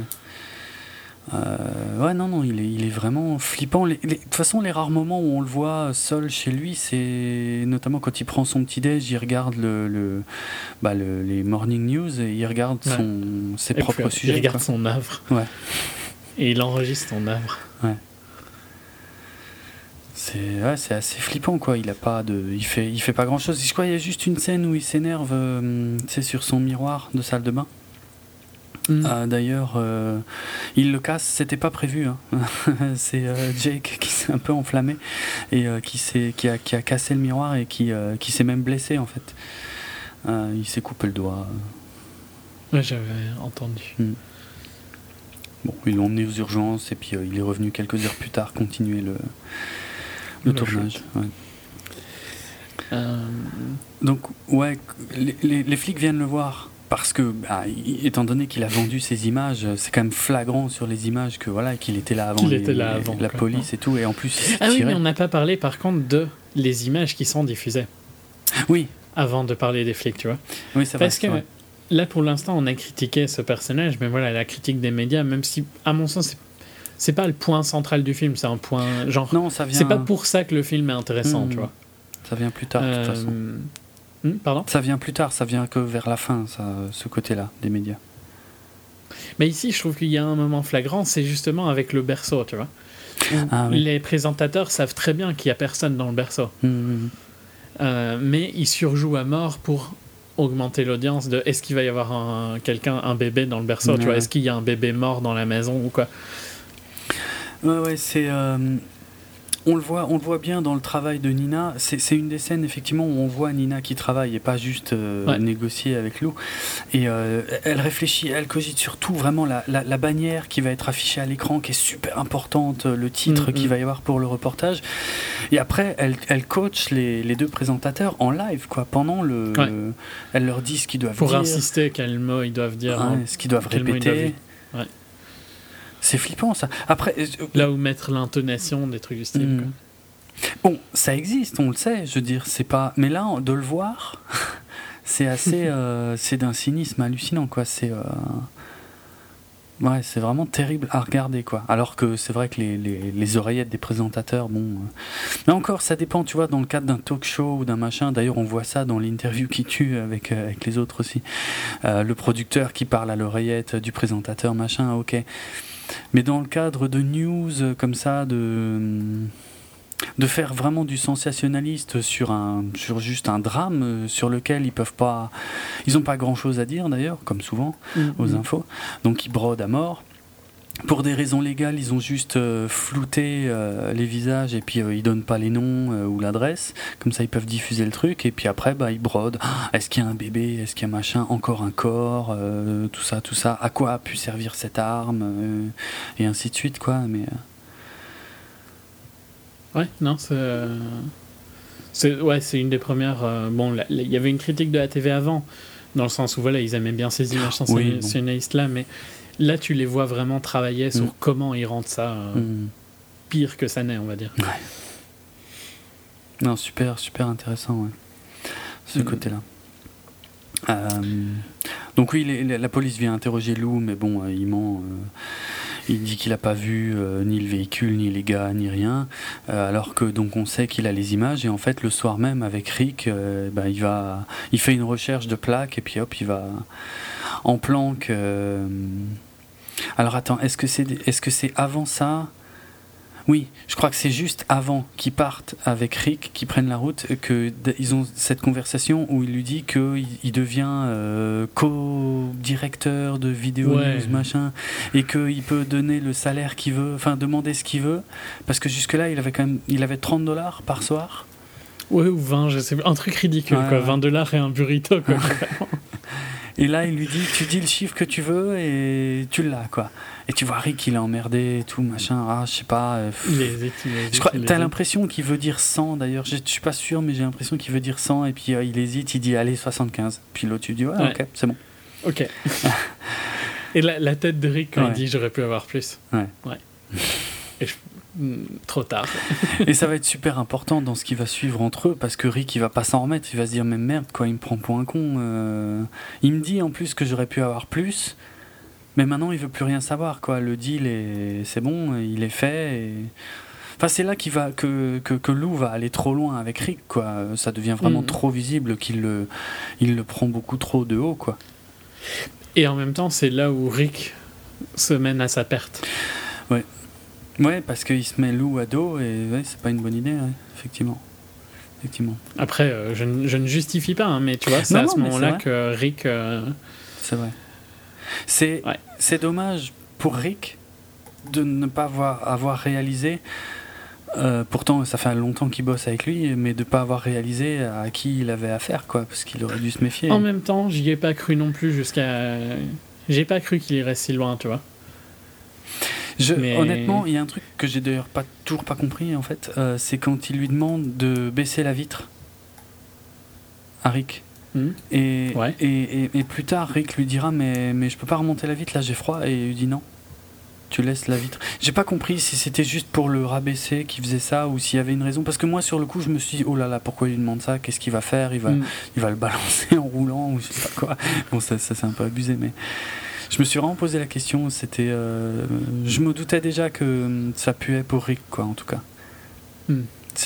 Ouais, j'ai vu, j'ai vu peut-être trop loin, mais en tout cas, je, j'étais pas confiant dans le.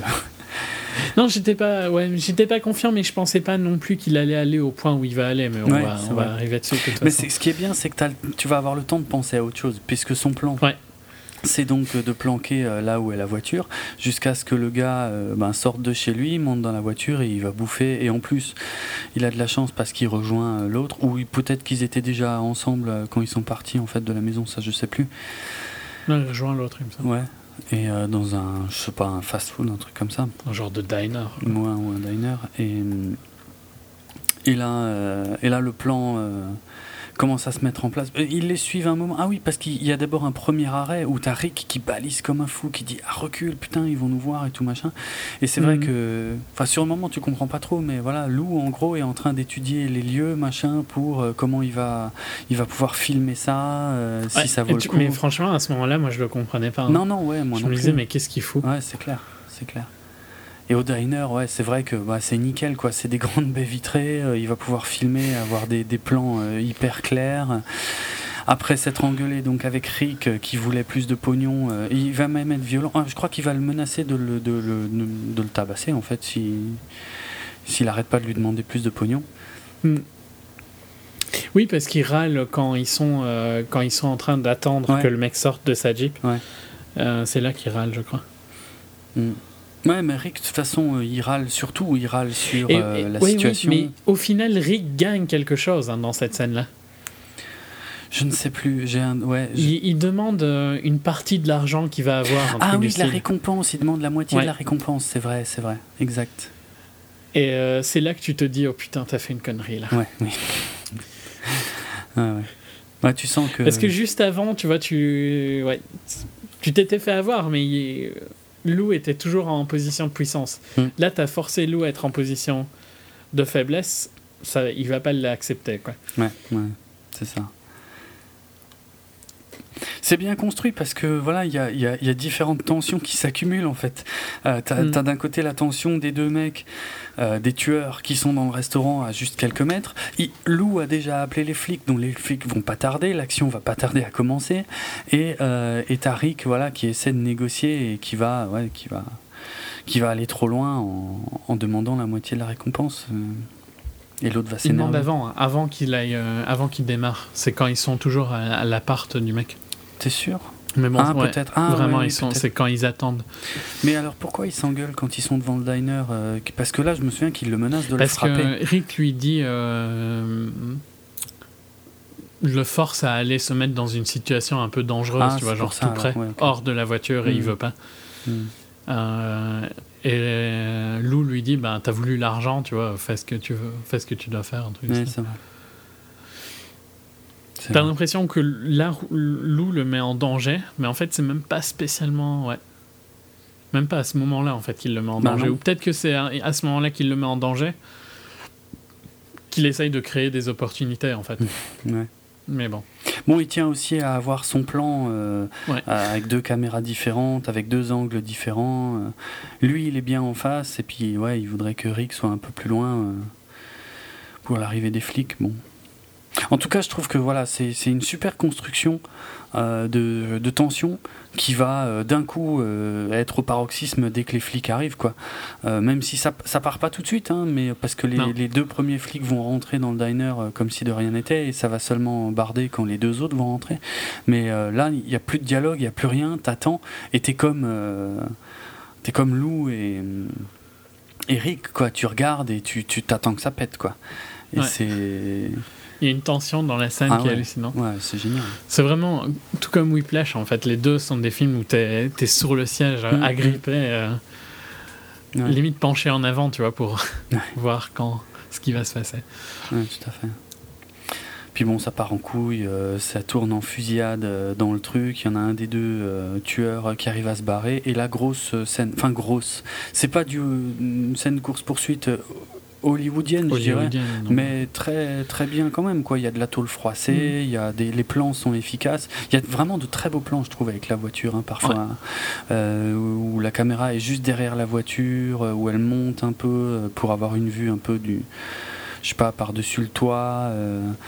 c'est c'est pas mal cut, il me semble, dans le montage. Euh, on passe d'une voiture à l'autre et pourtant tu comprends voilà, très bien où t'es et même s'il fait sombre et tout, on comprend sur quelle voiture on est. Euh, et c'est action, action, action, quoi. Je veux dire. Euh, mm. Bon, Lou conduisait déjà comme un taré avant, même avec sa petite voiture. Oui, déjà, d'ailleurs, avec la première, même avec la première, c'est vrai, putain. Et il roule super vite avec la Challenger. Hein, putain, c'est franchement, c'est bon. Je pense qu'il faut l'accepter, mais c'est un miracle qu'il se soit jamais fait choper pour excès de vitesse. Il roule euh, quasiment à 200 à l'heure en ville euh, avec la Challenger, quoi. C'est abusé. Mais là, ouais, bon, ça, finalement, c'est assez logique dans cette scène-là où il est à bloc, où il arrive à suivre euh, la, la, caisse du pourri, la caisse de flics, euh, des flics, qui va se faire shooter à un moment, mais après, il y a d'autres flics qui vont arriver. Pareil, tu vois, je me disais, mais à un moment, ils vont se faire allumer eux, ils vont se faire tirer dessus avec ces conneries à être accolés à, à la voiture du, du, du tueur, quoi. Je, euh, franchement, à un moment, je, pensais que ça allait partir sur ça. Quand je me disais, ok, c'est là qui va aller trop loin, et c'est eux qui vont se faire allumer par les flics, en fait. Ouais, ouais. Non. Mais bon, a priori, non. C'est pas comme ça que ça se dirige. Et bon, bah, euh, euh, ils se crachent. Bon, ils finissent par se cracher. Hein. Enfin, le, le, la Jeep, quoi. La Jeep, ouais. Et, et donc, il sort de la voiture. Et il dit à Rick d'aller filmer. d'aller filmer. En lui disant il est mort, il, c'est bon. Il est mort, ouais, tu peux, tu peux faire ton plan, quoi. Et, euh, Rick y va. Et il se fait allumer. Ouais. Je, je le voyais pas venir. En fait, c'est logique et pourtant tu le vois pas venir, quoi. Parce qu'on a réussi à te le faire oublier, en fait, avec toute la course-poursuite. Mais. Hmm t'es dans autre chose quoi au moment où voilà, ça arrive. c'est ça, ouais. Tu te dis que c'est bon là, que c'est pas le moment où Lou euh, va, euh, va, en profiter pour éliminer euh, Rick. Eh ben si. Et au contraire, pour lui c'est une occasion en or quoi. Ouais. C'est, bah oui, il, il, a, il a des images en plus d'avoir de virer son employé. Ouais, ouais, c'est putain, c'est un truc de fou. Ouais, parce que il, il filme donc euh, Rick qui se fait allumer. Après, il le mm. filme. Euh, ça aussi, je pensais que ça reviendrait peut-être à la fin où il se ferait choper à cause de ça. Bon, bon en fait, non. Mais euh, il le filme quand il est au sol et qu'il lui dit. En train de mourir, quoi. Ouais, en train de mourir et qu'il lui dit Bon, bah, t'es viré. C'est horrible. Je peux pas travailler avec quelqu'un qui que je ne peux pas avoir confiance en ouais, Putain, c'est. Et juste avant ça, il a eu son plan du, tueur qui s'est fait aussi. Qui se faisait euh, allumer par les flics. Allumé par les flics. Donc il a toutes les images qu'il veut. Et il a eu le temps de bien dire à Rick euh, ce qu'il pensait de son attitude et, et qu'il a. Voilà quoi. Il a eu ce qu'il méritait. Ce qui est une. alors là. Ouais, non, non, mais. Et là, il retourne à la voiture et. Et la scène a été lue par certains comme étant genre. Euh, oh putain, qu'est-ce que je viens de faire? Je viens de tuer mon coéquipier, mais je, je la lis pas du tout comme ça. Ah non. Euh, parce qu'il édite euh, ce qu'il vient de voir, tu vois. Ah ouais. À mon avis, pour virer peut-être. Euh, virer peut-être sa phrase à lui. Ouais, ça peut être ça. Et donc, il y en a qui ont lu ça comme. genre une réflexion sur lui-même, tu vois. Qu'est-ce que je viens de faire? Mmh, mmh. Est-ce que j'ai été trop loin? Pour moi, en fait, c'est parce qu'il a un espèce de, de, regard un peu bizarre quand il fait ça. Mais pour moi, en fait, c'est plus de la joie. Genre, euh, oh putain, je, ça va être super bon, quoi, ce que je viens de filmer. Ouais, non, je l'ai compris comme ça aussi, mais j'ai pas, pas eu de doute euh, sur d'éventuels remords. Euh, non, non, j'ai pas vu ça. Ouais. Mm. Puis bon. ouais, il retourne à la station. Il, va vendre tout ça à Nina. Entre temps, ils ont découvert que c'était un deal de droguer le massacre à la maison. Mm.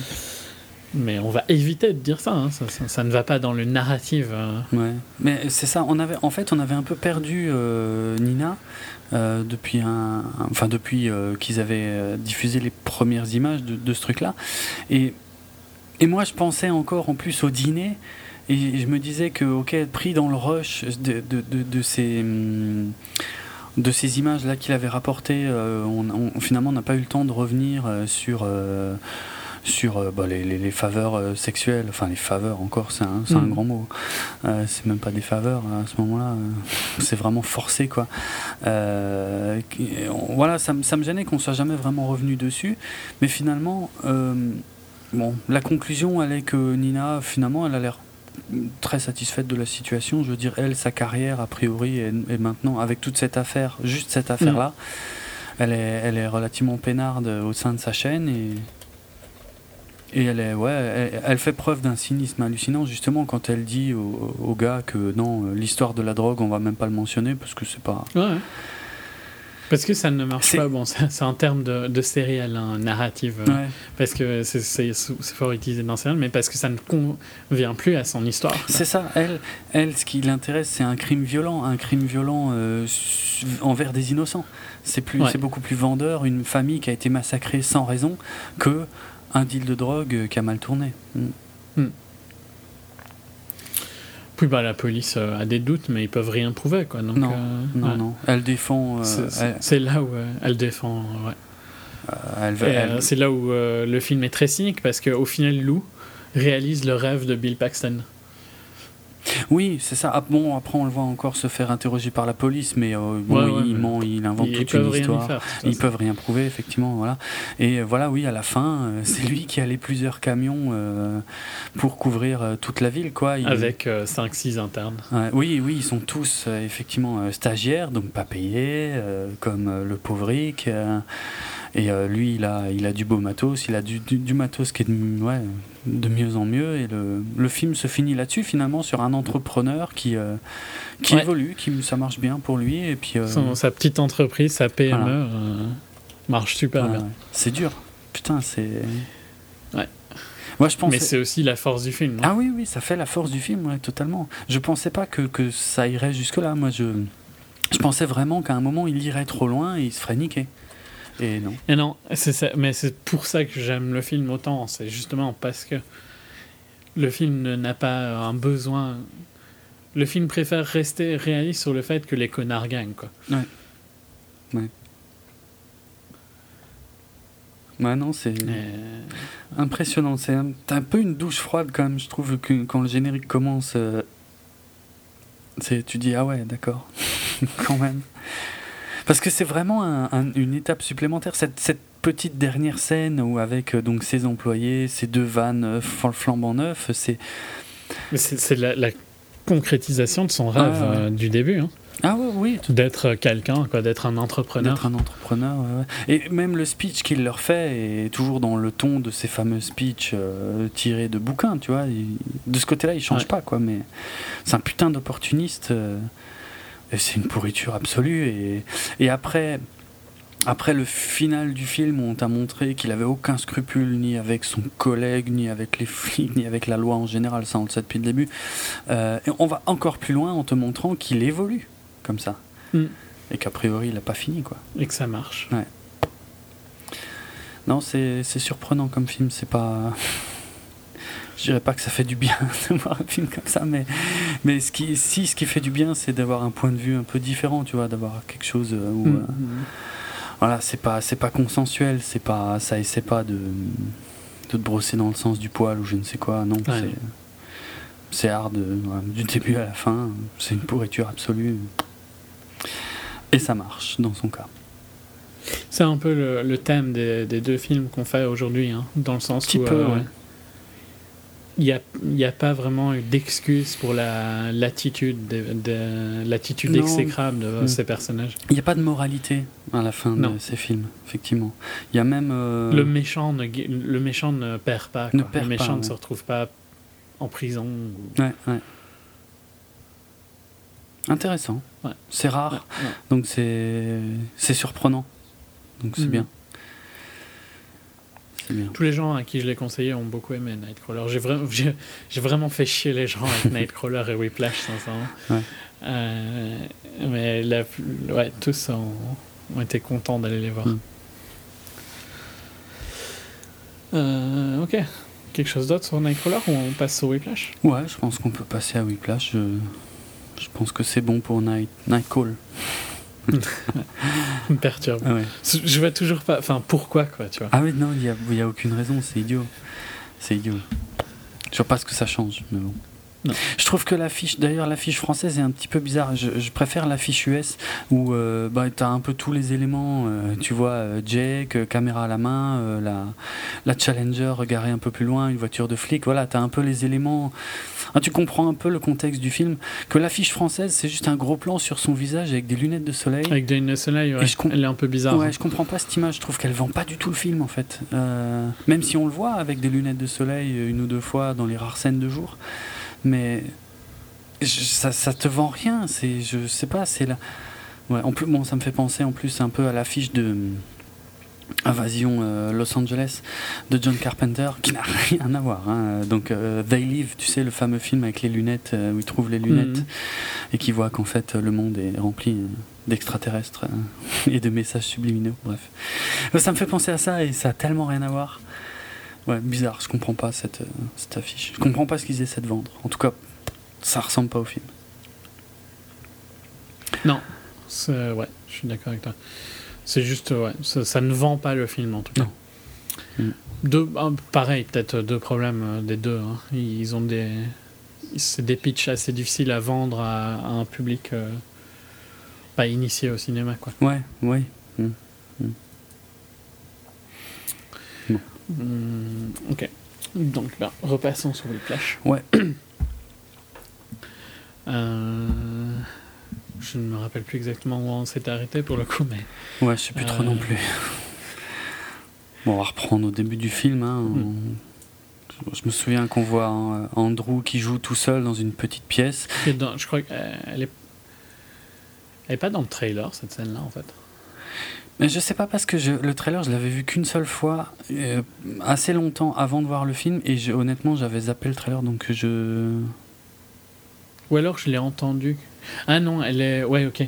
Parce que j'ai entendu cette scène-là en fait. Je sais pas si elle est dans un trailer ou pas, mais j'ai entendu cette scène-là dans, dans un podcast, je pense. Ah, ok. Tu vois, genre, euh, pourquoi tu t'arrêtes de jouer euh, Why did you stop Mhm. playing La scène euh, au début? Je, alors, Donc c'est pour ça que j'y pense. J'avais pas euh, forcément lu de synopsis euh, ou quoi que ce soit avant de voir Whiplash et je trouve qu'au tout début il, il manque. Ça ça n'a pas gêné pour après, hein, pour euh, la suite du film. Mhm. Il te jette fort vite. euh, Ouais, tu, tu, tu sais pas en fait euh, qui vient seulement de rentrer dans cette école et tu ne sais pas forcément non plus qui est Fletcher.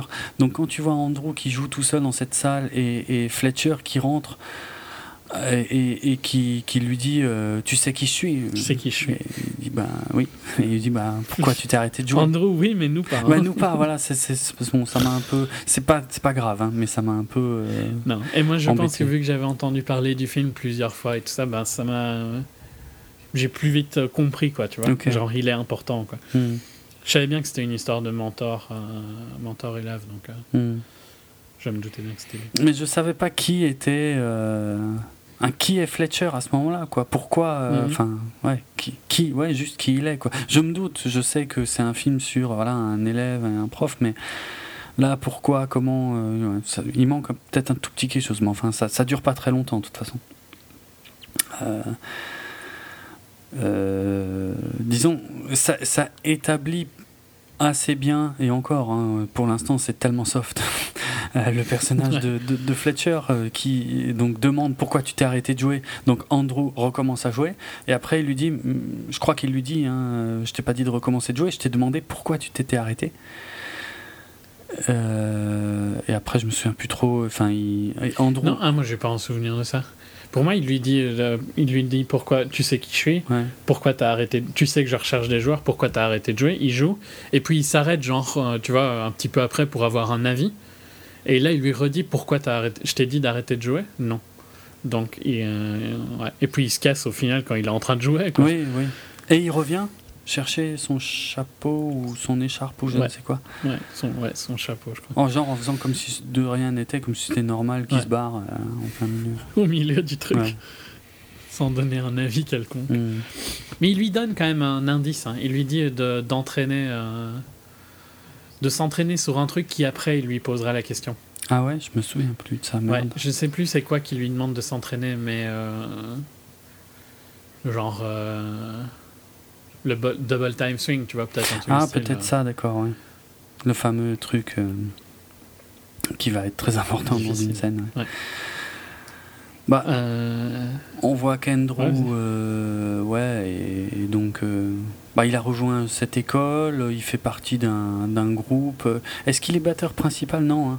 non, il est deuxième batteur. Ouais, deuxième batteur. Je savais même pas que ça existait, enfin.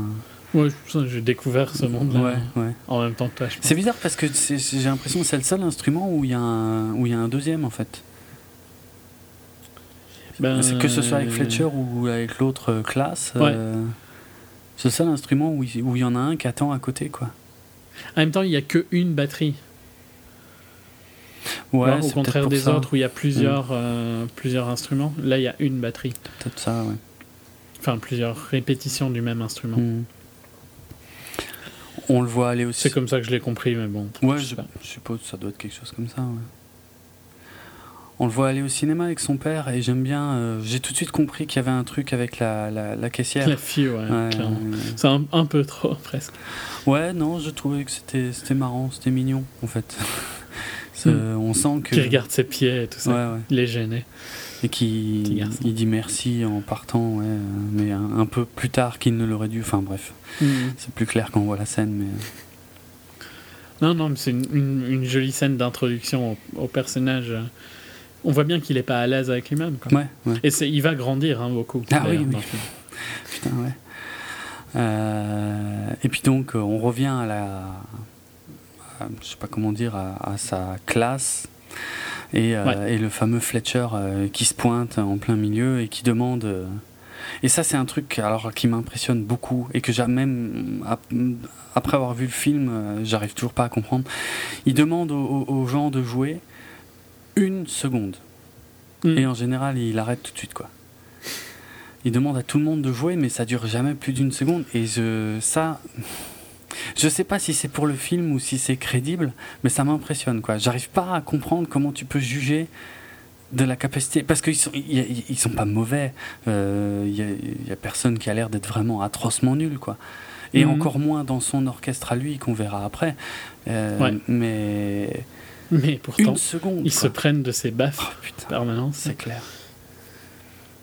Et donc ouais, le, le choc, c'est voilà, il demande à tout le monde de jouer un petit coup, et puis euh, dont le batteur, et puis un petit coup euh, Andrew, et puis euh, Mais je, je crois qu'il il leur dem- il cherche un nouveau batteur, tu vois. Et donc il leur dit de jouer.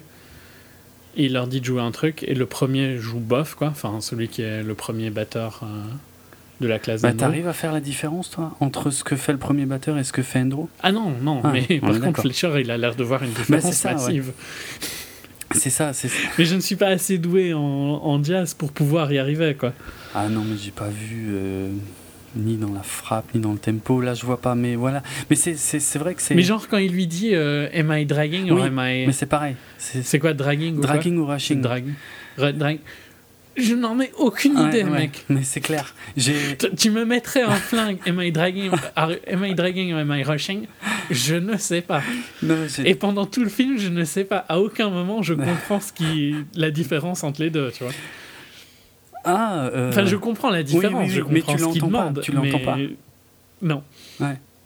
Non, non, mais ça, même remarque. hein, donc oui, c'est bon, c'est un peu plus tard, mais euh, enfin à peine plus tard, mais euh, effectivement, quand il va demander donc euh, à, à Andrew de, de jouer, en gros, en gros, la question c'est est-ce que parce qu'il lui donne le tempo.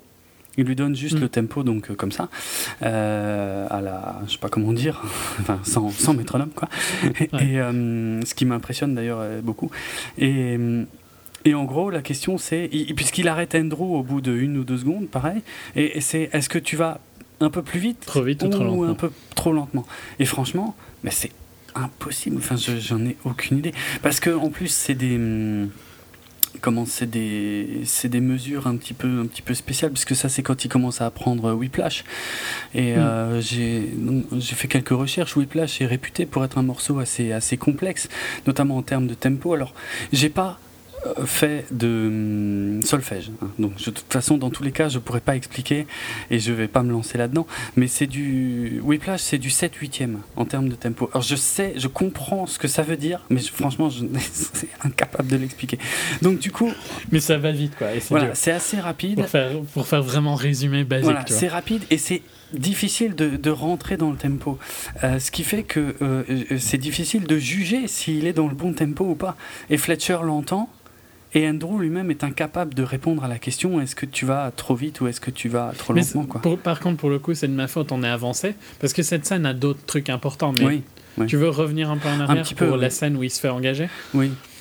Euh, bon, il se fait engager à, à- à sa grande surprise, Andrew. D'ailleurs, personne ne le comprend puisque c'est La surprise de tout le monde. C'est hein, ouais, c'est le premier batteur qui se lève d'ailleurs au départ. et il dit Ouais. non, euh, l'autre, le remplaçant. Et donc. euh, Ah oui, c'est vrai qu'il doit se pointer. Il y a pas... Ah oui, il y a aussi le truc où il doit se pointer à 6h du mat. ça, c'est dégueulasse, putain. Parce que je crois il y a personne avant 9h, hein, c'est ça? Euh, ouais, je Au crois moins. que c'est un truc style. Et j'avais oublié, tiens, cette scène. Ouais, ouais, il se. Mais pour moi, cette scène n'est pas spécialement. Est-ce que c'est dégueulasse ou est-ce que. En fait, est-ce que Fletcher était là à 6 heures et va lui faire payer plus tard le fait qu'il n'était pas là à Je- 6 ouais, heures J'ai pas eu ce feeling en fait. Je pense pas. Hmm. Moi, j'avais eu le feeling comme toi, tu vois, que c'était juste pour le faire chier. le mais faire mon chier, cousin, avec qui j'ai vu le film, euh, la même séance, quoi. Mhm. Et euh, lui, il disait que c'était peut-être plus pour le but, tu vois, de, de le tester. Et que le fait qu'il n'a pas été là, ça va, ça va se payer de toute façon très très vite avec euh, l'abus. la- Ouais, la relation abusive qu'il va avoir. Mhm. Je, je serais tenté de penser que avec un mec comme Fletcher, si t'es pas là à l'heure, t'as même pas une deuxième chance quoi. Ouais. Donc euh, non, je pense que c'était vraiment pour le faire chier. Et, et la tension de la scène est bien puisque euh, Andrew euh, se réveille en retard et il arrive à Mm. la bourre en panique complète et puis après il attend pendant trois heures dans le vide. C'est horrible. Par contre, tu vois le professionnalisme du reste de la classe qui rentre et qui se prépare. Et Ouais. tu sens que c'est une machine bien wheelée. Quoi. Ouais, mais ce qui est impressionnant aussi, c'est qu'il y a personne qui le regarde, il y a personne Non. qui lui dit bonjour ni rien, parce que je pense qu'ils savent tous euh, que en général un nouveau, il va prendre cher.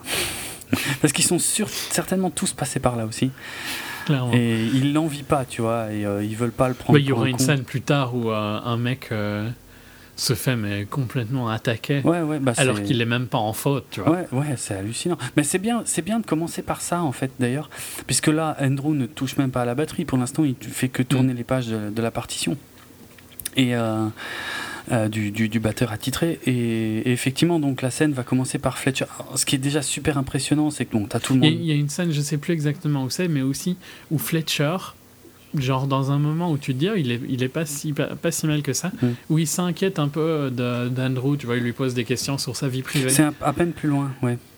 C'est un peu après. Tout ça pour juste l'abuser après Ah, avec ces éléments-là, j'ai trouvé que c'était Horrible. ouh, tellement laid. Ouais, quoi. ouais, ça c'est vraiment dégueulasse. Ouais, parce qu'on donc on commence, mais pas sur Andrew. Euh, Ouais. Dès que Fletcher ouvre la porte, silence de mort dans la classe.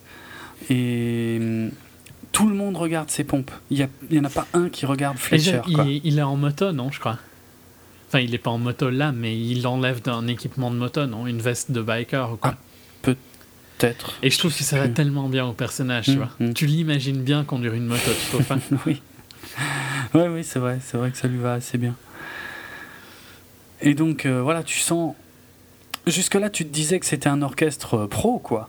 Mais euh, putain, la, la- la tension, la lourdeur, dès qu'il Mm. met un pied dans la classe, c'est horrible. Et il joue, pareil, quoi. Ils attaquent un morceau, il joue deux secondes, quoi. Et il n'arrête pas de les arrêter.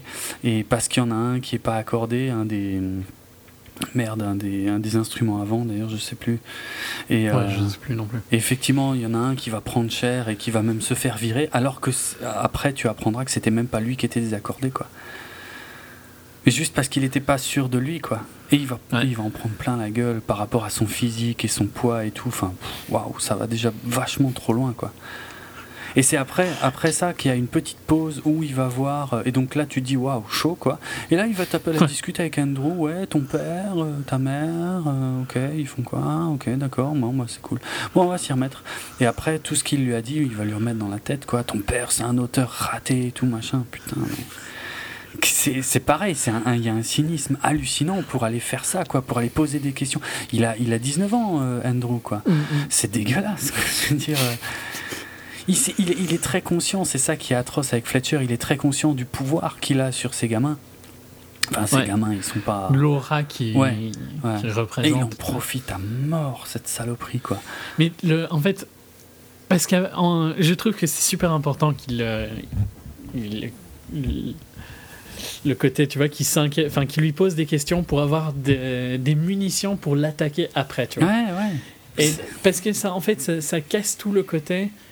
Je les abuse uniquement quand ils font de la merde euh, musicalement. Mm. C'est ok, il va sûrement faire de la merde musicalement. Comment je vais le casser pour qu'il soit vraiment plus rien après, quoi. C'est horrible. C'est un truc de fou. Clairement, ouais, ça- Et, ça commence assez soft parce qu'il dit bon bah on va tester le petit nouveau et tout machin, il le laisse s'installer, euh, il, fait un ou deux faux départs euh, au niveau du tempo. Euh, et là il est assez soft. Ouais, il lui dit ah t'inquiète c'est bon t'inquiète pas recommence on va faire ça tranquille et tout machin.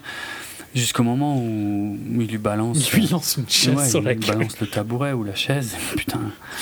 Et là, tu changes, ça change complètement de, de, de ton. Quoi, et, c'est là où euh, il commence à lui dire euh, Are you rushing? Are you dragging? En, le, en, le, en, lui, en le giflant. En, giflant, Et apparemment, quand ils avaient répété la scène, euh, ils lui mettaient pas des vrais, des vrais baffes, mais ils il s'étaient mis d'accord pour qu'il lui mette des vraies tartes pour la vraie scène, pour que, voilà, pour que ça fonctionne mieux. Quoi. Mm. Ça fonctionne super bien. Fond, putain, et, et, le côté, bon après, euh, eux ils savent peut-être, mais le côté que nous on se rend pas compte de est-ce qu'il va trop vite ou est-ce qu'il va trop mmh, lentement, ça rend la scène tellement. Mais qu'est-ce que tu veux qu'il te dise quoi? je, ne sais pas s'il va plus et. Et ce qui mais ce qui est horrible, c'est qu'Andrew ne le sait pas non plus. Donc, euh, t'aurais envie qu'il sache et qu'il puisse répondre oui, ok, là j'allais un peu plus vite, mais il en sait rien. Et, franchement, euh, enfin, après. Il est perdu. Ouais, ouais. Et, de mon expérience personnelle, si tu veux, pour, pour attaquer des morceaux, euh, je veux dire. Après, c'est pas comme du jazz où, euh, apparemment un mec comme Fletcher est capable de, de comment de, de, détecter genre un une différence de 1 BPM quoi. Bon ça j'en serais incapable. Mais après je sais dire à, mon batteur d'ailleurs notamment si euh, s'il a attaqué un peu vite ou pas. Mais c'est pas. Mais là je donc je me suis concentré pendant la scène, tu vois, je me disais, mais putain, attends, je vais écouter, je, suis bien le truc, le, signal de départ de Fletcher, puis j'écoute, putain, non, j'y arrivais pas, quoi. C'est un, niveau. De toute façon, j'ai un respect euh, total hein, pour ces, ces, musiciens qui. Euh, qui savent, qui ont l'oreille, d'une part, qui ont l'oreille absolue, qui savent dire si euh, la note c'était un si, un do, un machin, juste comme ça, mm. tu vois, sans repère, sans, accordeur. C'est euh, c'est presque de la science-fiction pour moi, je, mais je trouve ça génial. C'est un truc euh, inné, non Genre quelques personnes, oui, et puis voilà, c'est ça. Hein, Apparemment, oui, ça ne s'acquiert pas, ouais, effectivement. et idem pour le tempo, quoi, je veux dire. Euh, et je crois qu'il y a une scène plus loin où euh, il y, y, a un tempo à 330 et il lui dit euh, bah, fais-moi un tempo à 330 et voilà cash il lui fait un tempo à 330 putain. Mystère pour moi quoi. Vive les vive les métronomes. De toute façon y a, je vais le placer maintenant il y a, y a un moment cette citation de, de, Buddy Rich dans le film qu'on voit je crois sur un article du journal un truc comme ça et qui, qui, est une vraie déclaration de Buddy Rich hein, qui dit si t'as pas le t'as pas le niveau, euh, c'est plus au mot près, hein, mais euh, si t'as pas le niveau pour faire du jazz, tu peux toujours faire du rock. Et c'est très, c'est très hautain, c'est très dédaigneux, euh, mais en même temps, je sais que c'est pas complètement faux. je, je, comprends la logique et je l'ai. Ouais, ouais. Beaucoup, en plus, beaucoup de grands rockers n'avaient strictement aucune notion de solfège, ce qui est, euh, du point de vue d'un jazzman, je pense, de, de, la, science-fiction complète, ouais, pareil, c'est juste pas possible, quoi. Donc euh, ça me fait, ouais, ça me fait marrer cette, cette citation parce que elle est, moi je la trouve pas fausse en fait, c'est, je la comprends. Hmm, j'avais entendu aussi d'un autre euh, jazzman il y a longtemps. Hmm. que tous les autres styles de musique c'était de la musique binaire quoi pour lui. oui, c'est ouais, c'est pareil, c'est un peu simpliste, mais c'est pas. Je comprends la logique parce que parce que justement dans le jazz, il va y avoir souvent une recherche de compliquer ça et de justement, c'est ce que je disais avant, c'est du euh, Whiplash, le morceau Whiplash, c'est en 7 8 c'est tu vas compliquer les rythmiques et, euh, et, si t'as pas un niveau technique euh, très très très élevé, tu, tu, vas tu vas tu vas pas t'en sortir, c'est pas possible quoi. Mm. Là, il faut c'est plus que savoir lire le solfège quoi. C'est euh, le, le, mec. Enfin tu lis la partition mais ça, ça se matérialise quoi. Tu comprends euh, ce que tu lis euh, et ouais c'est il faut avoir un bon niveau et en plus il faut C'est ça, c'est un mélange de, de, niveau technique et de feeling. Et c'est mm. incroyable, c'est l'équilibre entre les deux, c'est juste hallucinant parce que avec un mec comme Fletcher qui laisse rien passer, rien dépasser, mais comment tu fais pour avoir du feeling? Vu qu'il a, hmm. il a l'air de ne juger lui que le que par la perfection, la perfection technique. Et pourtant, ce qu'il recherche, c'est un mec justement qui va avoir cette perfection technique, mais qui au-delà de ça aura le feeling. C'est un truc hmm. de malade. Franchement, je trouve ça très impressionnant. J'ai beaucoup de respect. Après, encore une fois, c'est peut-être tout le jazz n'est peut-être pas aussi élitiste non plus, et c'est tant mieux. Oui, mais en même temps, c'est une, c'est une académie de musique, c'est bien le, genre d'endroit où ça va être extrêmement là, élitiste. Quoi. tout à fait. Une des à mon avis, c'est une, euh, c'est fictif, hein, je pense. Mais c'est euh, considéré comme dans le film, comme euh, c'est vendu comme étant la meilleure école de musique. Oui, c'est vrai. Mm. Ben, Andrew après va, va casser. Bon, ouais, on a, on a zappé la scène où finalement il va aller demander à sortir avec la, la jeune Nicole. Elle est, elle est, marrante la scène parce que elle l'envoie chier. Enfin, c'est plus que l'envoyer chier. Je sais pas si tu te souviens, mais il lui fait sa déclaration et puis il l'invite à sortir et elle lui répond euh, Casse-toi tout de suite d'ici, quoi. Et c'est horrible. Et après, il dit Mais non, je déconne et tout, quoi. putain, sens de l'humour. Bonjour, quoi. T'apprécies pas son sens de l'humour Non, vraiment pas, non. Non, non, franchement, je me suis senti mal pour lui, quoi. Mec, tu finis par pousser le courage d'aller lui mais grave, pour se faire jeter comme, c'est horrible. comme une merde. Mm. Bon, et puis, euh, bon, a priori, il se voit, et puis, euh, bon, après, il décide de casser avec elle. En fait, il commence à devenir vachement froid. Il y a des scènes où on le voit répéter euh, tout seul, et jusqu'au sang, quoi, de, de se mettre les mm. mains dans un état hallucinant. Mais, encore une fois, là, je connais bien mon batteur, et je sais que il faut pas, enfin c'est pas qu'il faut pas grand chose, mais je veux dire dès que dès que tu vas forcer un peu, euh, les mains vont prendre cher quoi. De toute façon, tu as les baguettes qui, qui frottent, euh, qui, qui, bougent dans les mains, voilà, qui frottent. donc euh, les cloques, les trucs comme ça, c'est extrêmement courant. Après, il suffit que tu tapes sur ta sur ta caisse claire et ça c'est très courant aussi, hein, mais un doigt qui reste entre ta baguette et le cerclage de la caisse claire, ça fait extrêmement mal et, et quand ça t'arrive en jouant et qu'il faut continuer à jouer, là franchement je plains les batteurs qui doivent vraiment souffrir. C'est vrai, à la guitare, moi, si tu veux, c'est rare. Enfin, je n'ai pas de souvenir de m'être fait mal en jouant et de devoir continuer à jouer, quoi. Alors que les batteurs, mm. euh, c'est tout le temps, quoi. Et en plus, tu as mm. cette coordination euh, pied-main qui font des choses complètement différentes. J'ai toujours eu du mal avec ça. Euh, mm. J'ai jamais joué. Euh, mais tu vois, j'ai déjà eu des potes qui avaient des batteries et tout ça. Et quand tu te mets derrière une batterie et que tu sais pas jouer, mais c'est juste atroce. Ah ouais, non, tu peux pas. Tu as, une, une sensation vraiment d'être un gros crétin incapable de faire quoi que ce soit. Hein. C'est très difficile. Hein. C'est, c'est... Tu peux pas faire illusion. C'est dix fois plus ingrat. Pour le coup, franchement, une guitare tu arrives à. Tu, je dis pas que tu deviens un bon guitariste instantanément, mais tu arrives à faire un truc où tu arrives à faire une corde, tu vois. et à faire un, rythme assez classique, assez vite. Mmh, on te montre comment on fait, c'est bon, t'as compris. Euh, je dis pas que tu vas jouer Stairway to Heaven 5 euh, minutes plus tard, mais tu arriveras, tu vois, à jouer un truc. Quoi. À la batterie, il n'y a rien qui marche. À la batterie, tu peux rien faire, il faut travailler. Il faut travailler et ok si tu sépares à la limite si tu fais que les bras ça va tu vas pouvoir t'en sortir. Oui, tu peux encore. Mais quand tu commences à vouloir mélanger les pieds laisse tomber. Non, tu peux pas faire illusion c'est clair. Euh, d'ailleurs. C'est pour ça qu'on voit bien qu'il sait jouer parce que. Oui. oui. Ouais, ça n'irait pas autrement. D'ailleurs, je crois, il me semble, j'ai dit plusieurs fois mon batteur, je devrais pas, c'est pas bien. Et, j'y pense, tu sais pourquoi? Parce le que. Le batteur du groupe. Ouais, c'est le batteur du groupe, voilà. Et bah, il y, a une anecdote que j'aime, enfin qui me fait, qui me fait marrer. C'est, euh, alors je sais pas du tout quand ça s'est passé, mais c'est assez, assez, ancien. C'est Charlie Watts, le batteur des, donc des Rolling Stones, euh, qui aurait un jour justement mis un pain à, Mick Jagger parce que Mick Jagger l'a présenté en disant, euh, voilà mon batteur. Et je crois depuis, je connais cette anecdote depuis très longtemps et j'ai toujours fait attention de ne pas dire mon batteur. C'est vrai que c'est pas, c'est un peu réducteur. C'est ingrat, hein, comme ouais, pour le coup, batteur. Dans les groupes, c'est jamais celui qui est mis en avant, et ça. alors qu'il a une importance ah, bah, bien hein, dans Led Zepp. On peut rien faire sans lui, oui, bah, très bon exemple, mais ouais, ouais. Bien sûr. De toute façon, il est là pour plein de choses, pour donner le rythme, pour donner les En gros, sans batteur, euh, ça va pas quoi. Non, non, c'est clair. C'est pas comme le bassiste où tout le monde se demande à quoi ça sert. Euh, parfois même les musiciens eux-mêmes. le batteur, je pense que là. Un truc de non, mais ça, on déconne assez souvent euh, entre musiciens aussi à ce sujet. C'est pour ça que je me permets. Mais bon, le batteur, je pense que tout le monde est conscient de, de son de son rôle. Mm.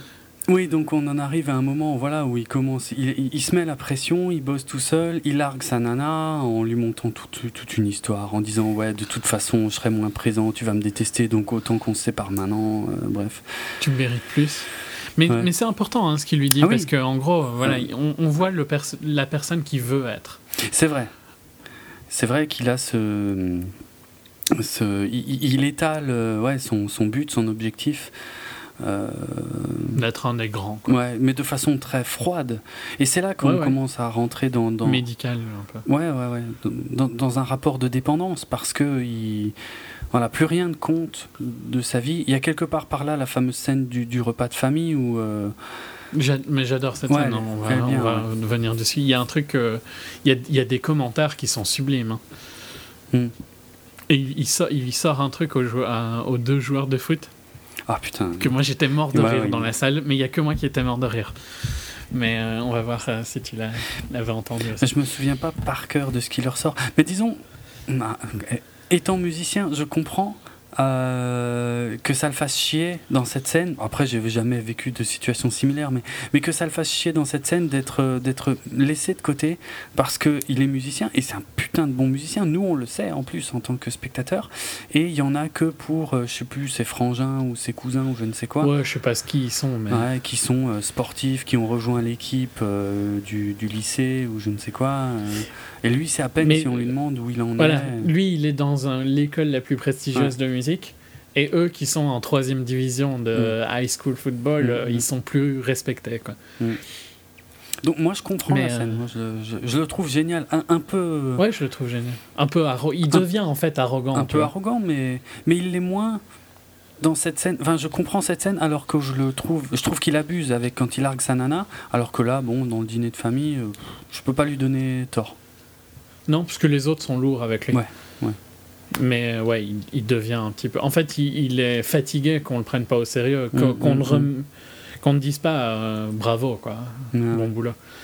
Mais euh, à un moment, les joueurs de foot lui disent un truc, je ne sais plus exactement la phrase, mais c'est un truc du style. genre, t'as été choisi, tu vois, et il lui, il lui ressort du tac au tac ce que tu n'entendras jamais de la NFL. Ah oui, c'est vrai, oh, putain, oui, c'est vrai, putain, ça c'est hardcore, ouais, ouais, c'est excellent. Hmm. C'est sublime parce que ça les casse tous les deux, quoi, genre. Et euh, ouais, euh, je sais plus exactement c'est quoi euh, la phrase hmm. que, qui, lui, qui lui fait sortir ça, tu vois. Mais j'étais mort de rire dans la salle. Quoi. tu trouvais que c'était trop beau. Ouais, ouais, J'ai adoré, pareil. Hmm, euh, bah on en arrive à, une, à un concours, puisque c'est un peu ça le, but de la classe, de l'orchestre de Fletcher, donc c'est d'aller passer des concours et d'être les meilleurs. Euh, et il y a cette histoire donc de, des partitions, puisqu'il il, est toujours. Euh, enfin, il est, oui, il est toujours, il est toujours deuxième, batteur. Voilà. Mm. Et donc, il doit, le, batteur principal lui confie ses partitions qu'il doit surveiller. Et, et j'ai quand même un problème avec cette scène puisque donc il va s'acheter une canette, il pose les partitions, et, littéralement en 10 secondes, il n'y a plus de partitions, et il n'y avait personne d'autre dans le hmm. couloir. Ouais, c'est un des moments d'ailleurs bizarres du film. Ouais. Et, j'étais persuadé en plus que ça reviendrait à un moment, tu vois, genre que Fletcher euh, dirait ah, c'était moi. et non, ça revient jamais. Et c'est dommage parce que c'est un. Bon, si tu penses pas, c'est pas un défaut, mais mais qui a fait quoi Ouais, voilà, c'est quand même. Tu te poses la question pendant un bon moment parce que là, ça va être déterminant euh, le fait que euh, il ait paumé les partages du de l'autre et que l'autre ne sache pas jouer le morceau sans partition, ce qui est euh, totalement crédible à mon avis. Hein. C'est plus crédible que le mec ne sache pas jouer le morceau complet sans partition que le fait que Andrew, bon tu me diras, on a vu qu'Andrew lui avait travaillé comme un taré là-dessus, mm. mais le fait qu'il sache jouer Whiplash entièrement de tête, ça va assez loin quoi je bon hmm. c'est bien tant mieux bon ça prouve qu'il est déjà finalement assez bon quoi mais euh. mais est-ce que tu vois c'est lui qui a qui a jeté les partitions volontairement? Est-ce que c'est Fletcher? Ouais on saura jamais ouais je Enfin, c'est pas lui, quoi. De... Enfin, tu sais que c'est pas lui, enfin, il me semble. Pas forcément. Hein. Bah, on le voit poser les partages sur le siège, se retourner, prendre la canette, et, franchement, littéralement, t'as l'autre qui arrive qui demande où sont mes partages, et ils se retournent et ils y sont plus, alors qu'il y avait personne d'autre. Donc, Non, c'est bizarre. Il n'y a pas d'ellipse dans la scène, tu vois, il n'y a pas un bout qu'on a raté, donc c'est ça que y a, je comprends pas. Bon, c'est un peu bizarre. J'étais vraiment persuadé que ça reviendrait. C'est peut-être hein. Fletcher. Hein. Ouais, non, ça revient jamais. Ça revient jamais. Euh, le truc qui me fait penser que c'est pas Fletcher, c'est que je ne suis pas sûr qu'il mettrait en, danger. Oui, la euh, représentation, le concours. Ouais, ouais. ouais c'est vrai, c'est vrai. Donc c'est bizarre. Quoi qu'il va le faire plus tard au festival. Ouais, mais c'est différent, c'est plus un concours et sa carrière, elle a déjà pris un méchant coup, quoi. Ouais, ouais, mais bon, mm-hmm. Enfin, je sais pas. Soit. De toute façon, ça permet de faire avancer le film dans tous les Ouais, voilà, c'est surtout à ça que ça sert. Bon, il joue le morceau de tête, il, il impressionne, je pense, Fletcher, et à la répète suivante, euh, il est promu euh, batteur principal. Euh, bien sûr, Fletcher, dans, dans, dans, sa. dans sa bassesse légendaire, ne, ne, ne, dit pas les choses clairement. Hein. Je crois que mm. c'est quand il euh, quand l'ex-batteur principal s'assoit et que il, les regarde et il dit core, euh, core musicians only euh, today, un truc comme ça. Genre, bon ben. C'est bon, t'as compris que c'est plus toi, dégage. Hop. c'est vraiment atroce comme façon de faire. il va y avoir un truc tout aussi trash quand Ryan, l'ancien. Ouais euh, l'ancien corps du, groupe, du premier groupe de. De l'autre classe, ouais. Ouais. Qui, il l'amène vraiment pour le faire chier. Oui. Et ça, j'en ai jamais douté par contre. Hein. Euh, il va lui avouer beaucoup plus tard dans le film, mais oui, oui. Euh, il fait venir Ryan. Et donc, ouais, c'est vrai que ouais, dans un premier temps, il y a, y a, trois batteurs. Oui, enfin, dans cette scène en tout cas. Non, à ce moment-là, il y a trois batteurs. Il y a trois batteurs, ouais. Et, et donc, c'est là qu'ils vont commencer à bosser. Euh, caravane. Ah, il y a un truc qu'il faut pas oublier, c'est le. Ouais, l'accident. Ouais, ouais. J'allais, j'allais te le Effectivement. Euh, Aussi un moment super important de Fletcher. Hein, un fond. Bon, tu le réalises pas forcément sur le moment, mais. Non, non, tu le réalises. Ouais. Il arrive, il est tout ému, il est, tu vois qu'il est, il a pas sa froideur habituelle. Ouais, il pleure quoi. Hein. Ouais, ouais, ouais. Et donc il leur passe un CD et il dit que voilà, il y a un, un musicien euh, hyper talentueux qui vient de mourir dans un accident de voiture. Euh. Ok, tu sens que ça le touche, mais voilà, sur le moment, on mm. n'en saura pas plus, ça aura de l'importance plus tard, quoi. Et donc, euh, et donc oui, arrive. C'est là qu'il va y avoir la scène. Ouais, les trois batteurs. Et il faut bosser le morceau Caravane. Et c'est ce morceau-là donc qui a un, un tempo de 330. Et franchement, 330. C'est beaucoup. c'est vraiment beaucoup. C'est le double time swing, quoi, pour le coup. Ouais, ouais, mais c'est. Ouais, après double time swing, je pense que c'est un, c'est un style. Ça désigne pas forcément un tempo précis. Euh, parce que après, il, va, il va s'énerver, en fait, parce que chacun. Euh, mais là, c'est pareil, hein, moi, ça me fait halluciner, parce qu'il joue littéralement deux secondes, quoi. Et à chaque fois, il les arrête et il devient fou. Et il fait sortir tous les autres musiciens, et pendant des heures. Euh, a priori, il va euh, faire s'enchaîner les trois batteurs. En plus, en montant encore plus le tempo, cette fois à 400. Et franchement, 400, c'est vraiment énorme. tu peux pas imaginer. pour, pour bosser parfois. Après, ça dépend. Ça dépend si tu le joues, bien sûr, en croche ou double croche ou en triolet. Mais, mais, euh, mais 400. Putain, c'est inhumain, quoi. Je veux dire, à partir du moment où ce que tu vas faire est un petit peu technique, c'est trop. c'est beaucoup trop, mm. quoi. C'est. Euh, et, ouais, cette scène est atroce. Tu vois que les trois ils morflent et il n'y en a aucun qui lâche le morceau par contre. Hein. Non. Ils... Saignent tous comme des malades. Hein. Mm, mm. Et tu vois bien que la journée passe. Hein. Je crois qu'il y, a un shot de la de l'horloge. Donc euh, tu vois qu'ils font ça pendant 7-8 heures. Quoi. Mm, ils sont dans un état massacré. Ce qui est parce que euh, là où le fait de, voilà d'avoir bon après je pense que tu le comprends quand même même si t'es pas musicien mais euh, l'extrême difficulté de jouer aussi vite c'est d'une part il faut le donc déjà il faut, faut jouer au bon tempo face à Fletcher mais après une fois que tu as lancé le tempo faut le tenir faut le garder. Et, et, et, pas mettre des notes à côté. Donc, d'un côté, pas mettre les notes à côté et, plus tenir le tempo. C'est un truc de malade. Franchement, cette scène, elle m'a, elle m'a épuisé. je te jure, elle m'a, elle m'a secoué, quoi. Je, j'essaie de me mettre à leur place et franchement, ça m'a, ça m'a rincé, quoi. Je, waouh, quoi. Et au final, c'est Andrew qui le tient, mais enfin. Ouais, il rame. Hein. ouais, ouais, c'est clair. Tu vois bien que physiquement, il est à bout. Mmh, il, mmh. ouais, il, est au, bord de tomber dans les pommes. Euh, Impressionnant, grande scène. Hein. Franchement, c'est une des principales scènes, enfin, qui m'a, une de celles qui m'a le plus secoué, moi, en tout cas. Mmh, ouais, une des plus belles scènes. Je crois que la suivante, bah, la suivante importante, il me semble que c'est celle en extérieur. Oui, la fameuse de jour en extérieur. Donc le bus de d'Andrew qui tombe en panne, donc pour un autre concours. Hmm. Et euh, il va louer une. C'est peut-être, euh, ouais, le, ouais, il, loue une voiture. On voit bien qu'il oublie ses sticks. Oui, oui. Bah, alors là, j'étais fou, hein, pareil. Ouais, moi aussi. Je me suis dit, putain, crétin. Il n'y a rien de pire que d'aller à un concert et d'avoir euh, oublié un truc. En plus, là, c'est plus qu'un concert. Là, c'est un concours. C'est même pas, même pas comparable à des trucs que j'ai pu vivre. Donc, euh, mais euh, avec la pression de malade qu'il a. Mais oublier un accessoire. En, en plus, là, c'est ouais, ses propres baguettes, quoi. C'est moche. C'est super moche. Donc il se fait engueuler.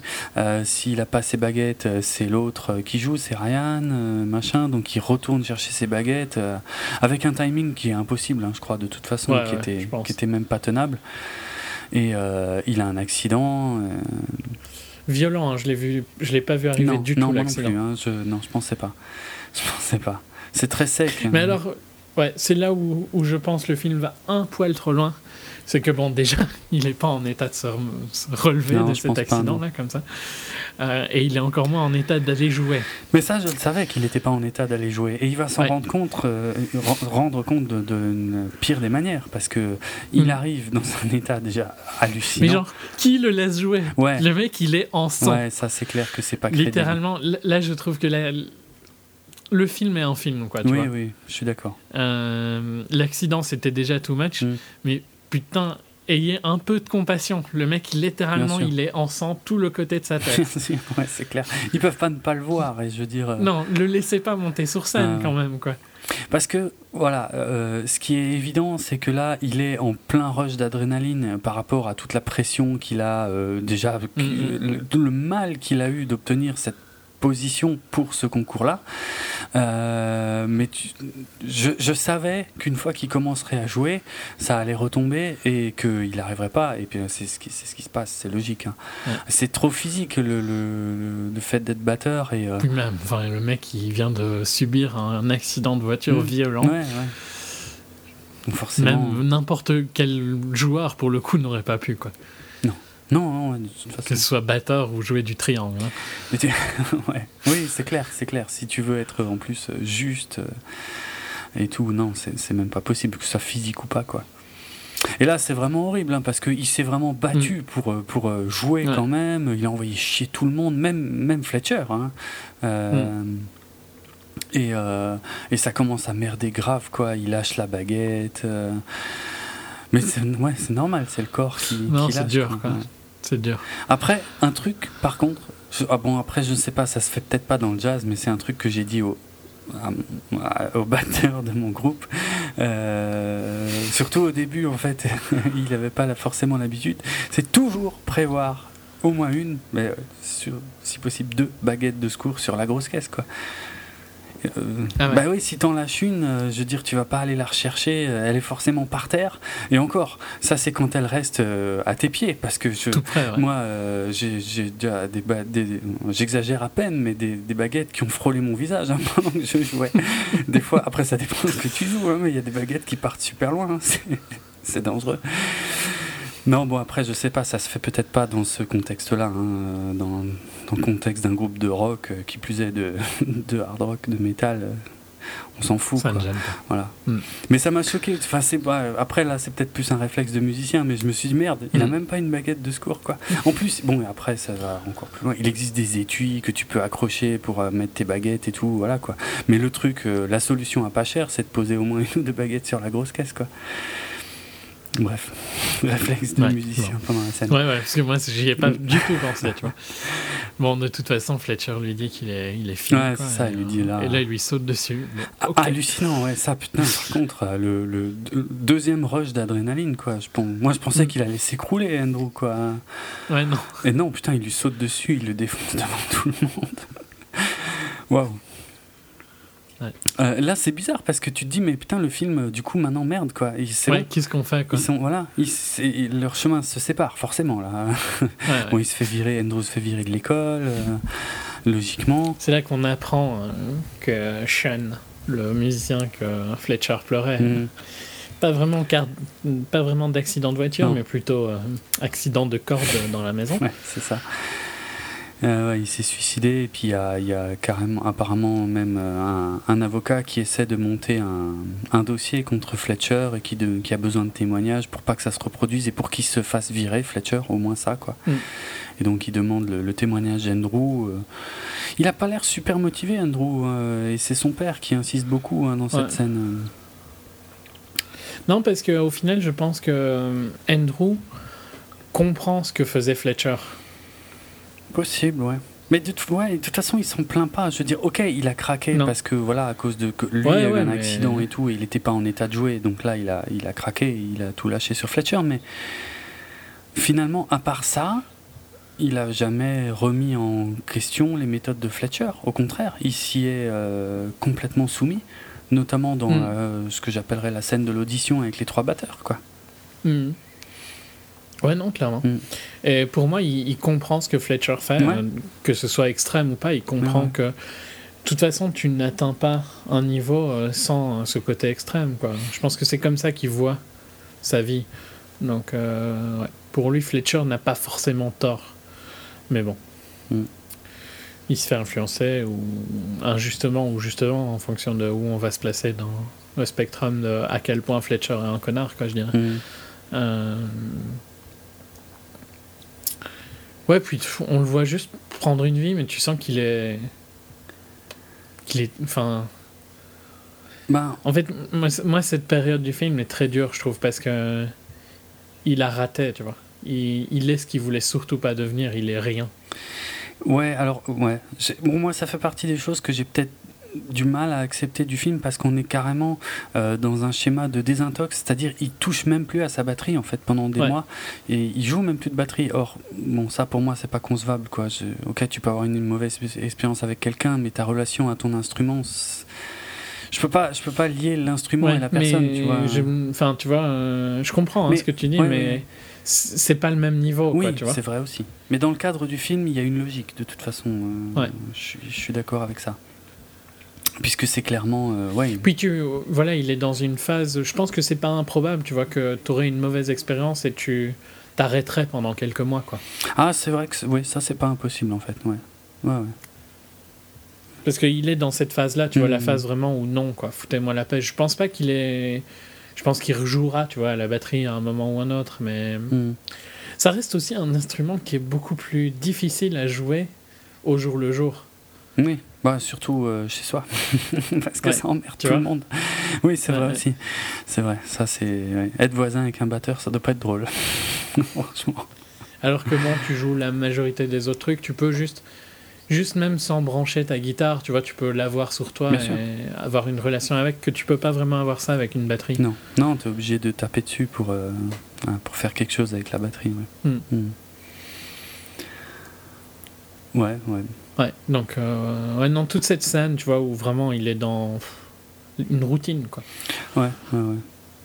Jusqu'à ce qu'il voit que Fletcher joue euh, ouais, dans un petit bar. Par hasard, dans un petit bar. Et, euh, et c'est la première fois d'ailleurs qu'on voit Fletcher jouer. Hein. Euh, je me suis fait la réflexion, je me suis dit, mais ouais, au fait, je m'étais posé la question, mais au fait, il est musicien ce mec, parce que c'est bon, c'est pas impossible. Hein. Je veux dire, il y a de très bons chefs d'orchestre qui n'ont jamais touché un instrument et c'est pas mm. pas forcément incompatible. Mais là, bon, vu euh, le gars, vu ce qu'il demande à ses, ses, élèves, tu vois, je me posais quand même la mm. question. Je me suis dit, est-ce que lui, au fait, il sait jouer? Bon, apparemment, il sait jouer l'enfoiré, quoi.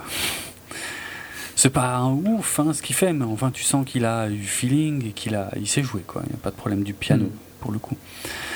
Et euh, bon, Fletcher voit Andrew, euh, il va le, il va à sa rencontre. Euh, bon, il parle un peu de voilà de ce qu'ils ont fait. il dit que on a témoigné qu'il a été viré, qu'il a été viré, que c'était certainement un camarade de classe du fameux Sean qui a dû témoigner contre lui, machin.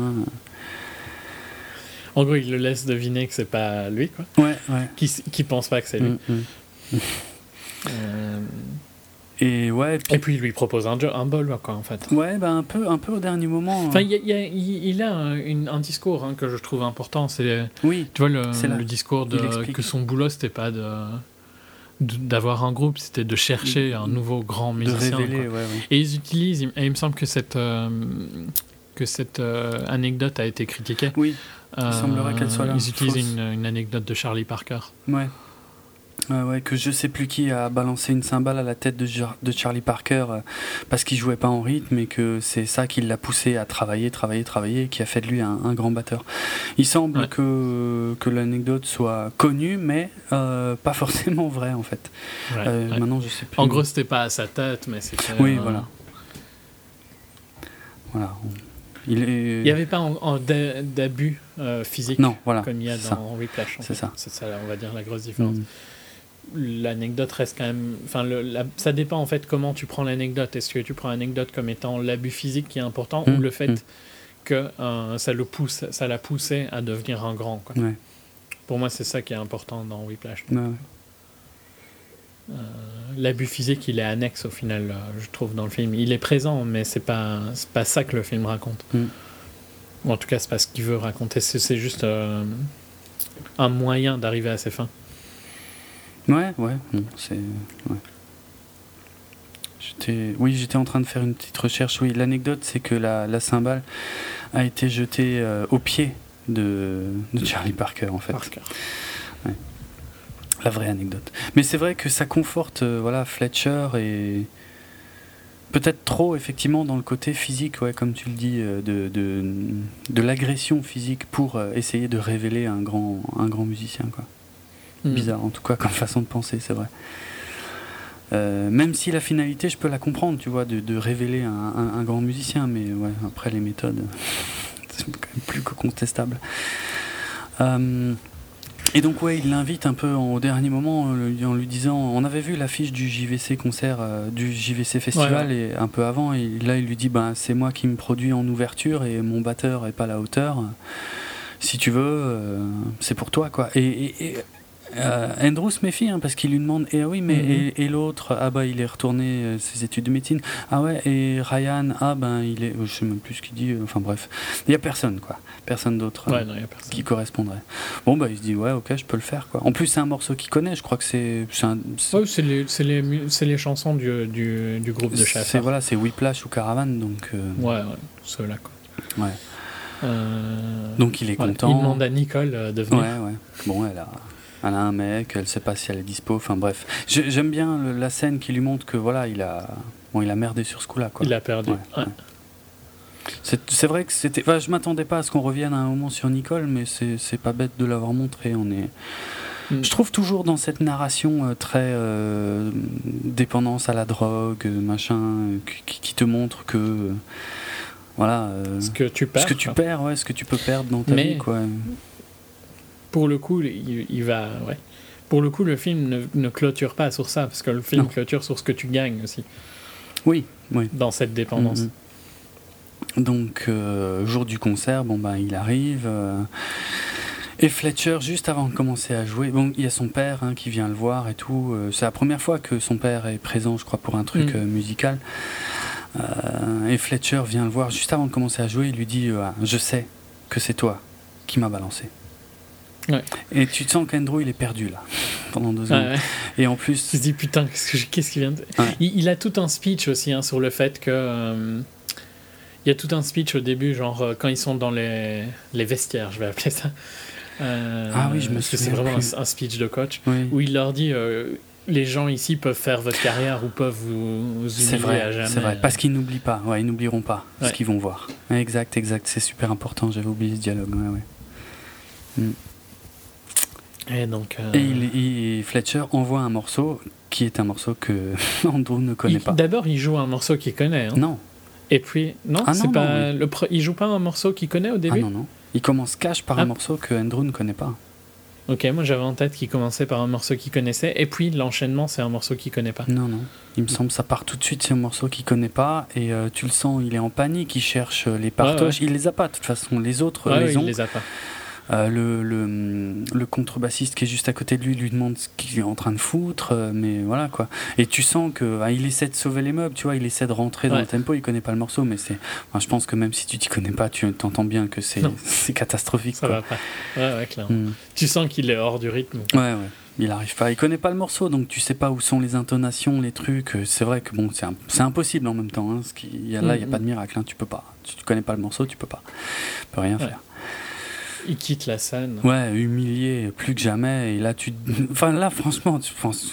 T'es en colère contre tu dis, Fletcher. Putain, il a été loin. Ouais, c'est ça. Tu, tu, dis, il, est, il, est, il a saboté sa propre représentation juste pour se venger Juste pour le casser, pour, pour, pour le finir, en fait. Ouais, pour le, oui, en plus, c'est vrai, c'est vrai. Donc, ouais, non, ça va super loin, quoi. Et bon. Ouais. Puis changement d'avis. Et c'est là que le film devient grandiose. C'est là que ouais. des, des frissons, quoi. Je parce que j'y ai pensé, tu vois, j'osais pas y croire, mais je me disais, retourne-y, retourne-y et montre-lui, quoi. Alors, non seulement il lui retourne, mais en plus, la façon de faire, elle, va être juste extraordinaire, quoi. C'est, euh, là, il va lui donner une leçon, quoi. Il va le prendre à son mm-hmm. propre jeu, il va le ridiculiser. Donc, Fletcher commence à parler, il l'interrompt et il part dans un solo, quoi. Au milieu de la phrase. Il joue caravane. Et le, pire, c'est que ouais, je me disais, je me disais euh, une fois qu'il s'est rassis, je me disais, ouais, mais vas-y, le laisse. Ne fais pas comme si de rien n'était. Moi, je, moi, je serais lui, je, le couperais. un truc, Ouais, je le couperais pendant qu'il parle. Et c'est exactement ce qu'il fait. Et alors là, j'ai commencé à avoir la banane jusqu'aux oreilles, quoi. Vraiment le sourire. L'évolution de, de Fletcher, euh, enfin, de J.K. Simmons Fletcher, euh, qui passe de vraiment, putain, une rage incroyable dans les yeux, à il se rend compte qu'il fait un truc de fou et qu'au final, il a réussi à trouver ce qu'il voulait, quoi. Il a réussi à trouver son mm-hmm. musicien, il a réussi. Il a enfin trouvé ce qu'il cherchait. Parce qu'en fait, ils sont heureux tous les deux. Hein. Il y en a un qui devient un grand et euh, un qui devient qui, a enfin finalement réalisé ce qu'il voulait faire qui était de trouver un grand musicien mm. c'est pour ça que oui c'est une apologie un petit peu de de la manière d'enseigner de Fletcher et je peux comprendre que certains n'apprécient pas c'est vrai que c'est extrême, hein, mhm. mais euh, pour le coup, ouais, c'est super fort dans le film. Mais les, vas-y. Ben, je vois pas dans ce film une, une, apologie du harcèlement. Je veux dire, c'est pas le message du film. Je pense pas. Moi, je l'ai pas vu comme mais ça. il ne critique pas le harcèlement non plus. Non, euh, mais mais parce que c'est pas une généralité. C'est un cas c'est ces deux personnages-là, c'est l'histoire de ces deux-là, et c'est pas une généralité. Pour ces deux-là, ça a marché. Et puis même, dans tous les cas, de toute façon, il y a quand même un côté extrême à devenir un grand. Tu seras jamais... Enfin... Tu sais, on utilise souvent ça, genre euh, que les, les, grands auteurs ou les, les grands dans leur domaine sont souvent des connards, quoi. Oui, oui. Euh, bah, bah, bah. tu vois bien, euh, Sorkin, c'est un connard tu vois bien dans les mails de Sony que Scott Rudin c'est un connard alors que voilà il produit des super films euh. bah, le fameux Buddy Rich qui est beaucoup cité dans le film et c'était une pourriture aussi hein. un fou Christian Bale qui s'énerve euh, sur le, le, directeur photo enfin tout ça ils ont tous des tempéraments extrêmes parce que sinon ils seraient pas ceux qui sont mm, mm, mm. Euh, bon, y a, à côté de ça, il y a des mecs sympas. Hein, Bien sûr, il y en a. Mais, mais même dans la musique, souvent euh, les plus exigeants euh, étaient des, des, des, types absolument dégueulasses avec leurs musiciens. Je dis, un mec comme James Brown, il était fou. Il, il était hardcore avec ses musiques. Franchement, James Brown. Ils attendent une, une perfection. Bien sûr. En fait, ils attendent la même chose que ce qu'ils donnent eux. Quoi. Bien sûr. James Brown était franchement pas très différent de Fletcher avec son, avec son groupe. Hein. Hmm. Mais bien bah en public évidemment. mais, euh, mais voilà, mais après ouais, ça se ça, bon ça finit par sortir ensuite et tout, mais il y en a plein, il y en a plein. Donc c'est pas euh, surprenant, mais je, en tout cas, je ne vois pas d'apologie dans ce film, ça c'est sûr. quoi. C'est pas, c'est quelque chose qui existe et le film n'essaie pas de te faire croire que c'est bien. Pas non, il ne le critique pas, mais parce que dans ce cas, ça sert à raconter une histoire avec ces personnages-là. Et c'est pas, je, en fait, c'est la généralité qui il me dérange. Il ne fait pas une généralité. je ne vois pas ça dans ce film. de toute façon, moi, dans tous les cas, ça ne me. C'est pas une critique que moi je lui fais. Donc, euh, c'était mmh. juste. Je disais, tu vois, je, je vois pourquoi à certains. Enfin, je peux comprendre, tu vois, je peux comprendre pourquoi les gens disent ça. Hmm. Dans le sens où. Euh, Fletcher n'est pas critiqué d'avoir fait comme ça et Fletcher est presque remercié de l'avoir traité comme une merde vu que ça a marché, quoi, tu vois. Mais euh, ouais, ça me dérange pas du tout dans le cas du film. Mais la, la construction de la scène finale est vraiment super intéressante. Sublime. Ouais, ouais. ouais c'est ça que je disais, l'évolution de Fletcher, mm. justement, qui qui va finir par euh, rentrer avec lui dans le jeu. Quoi.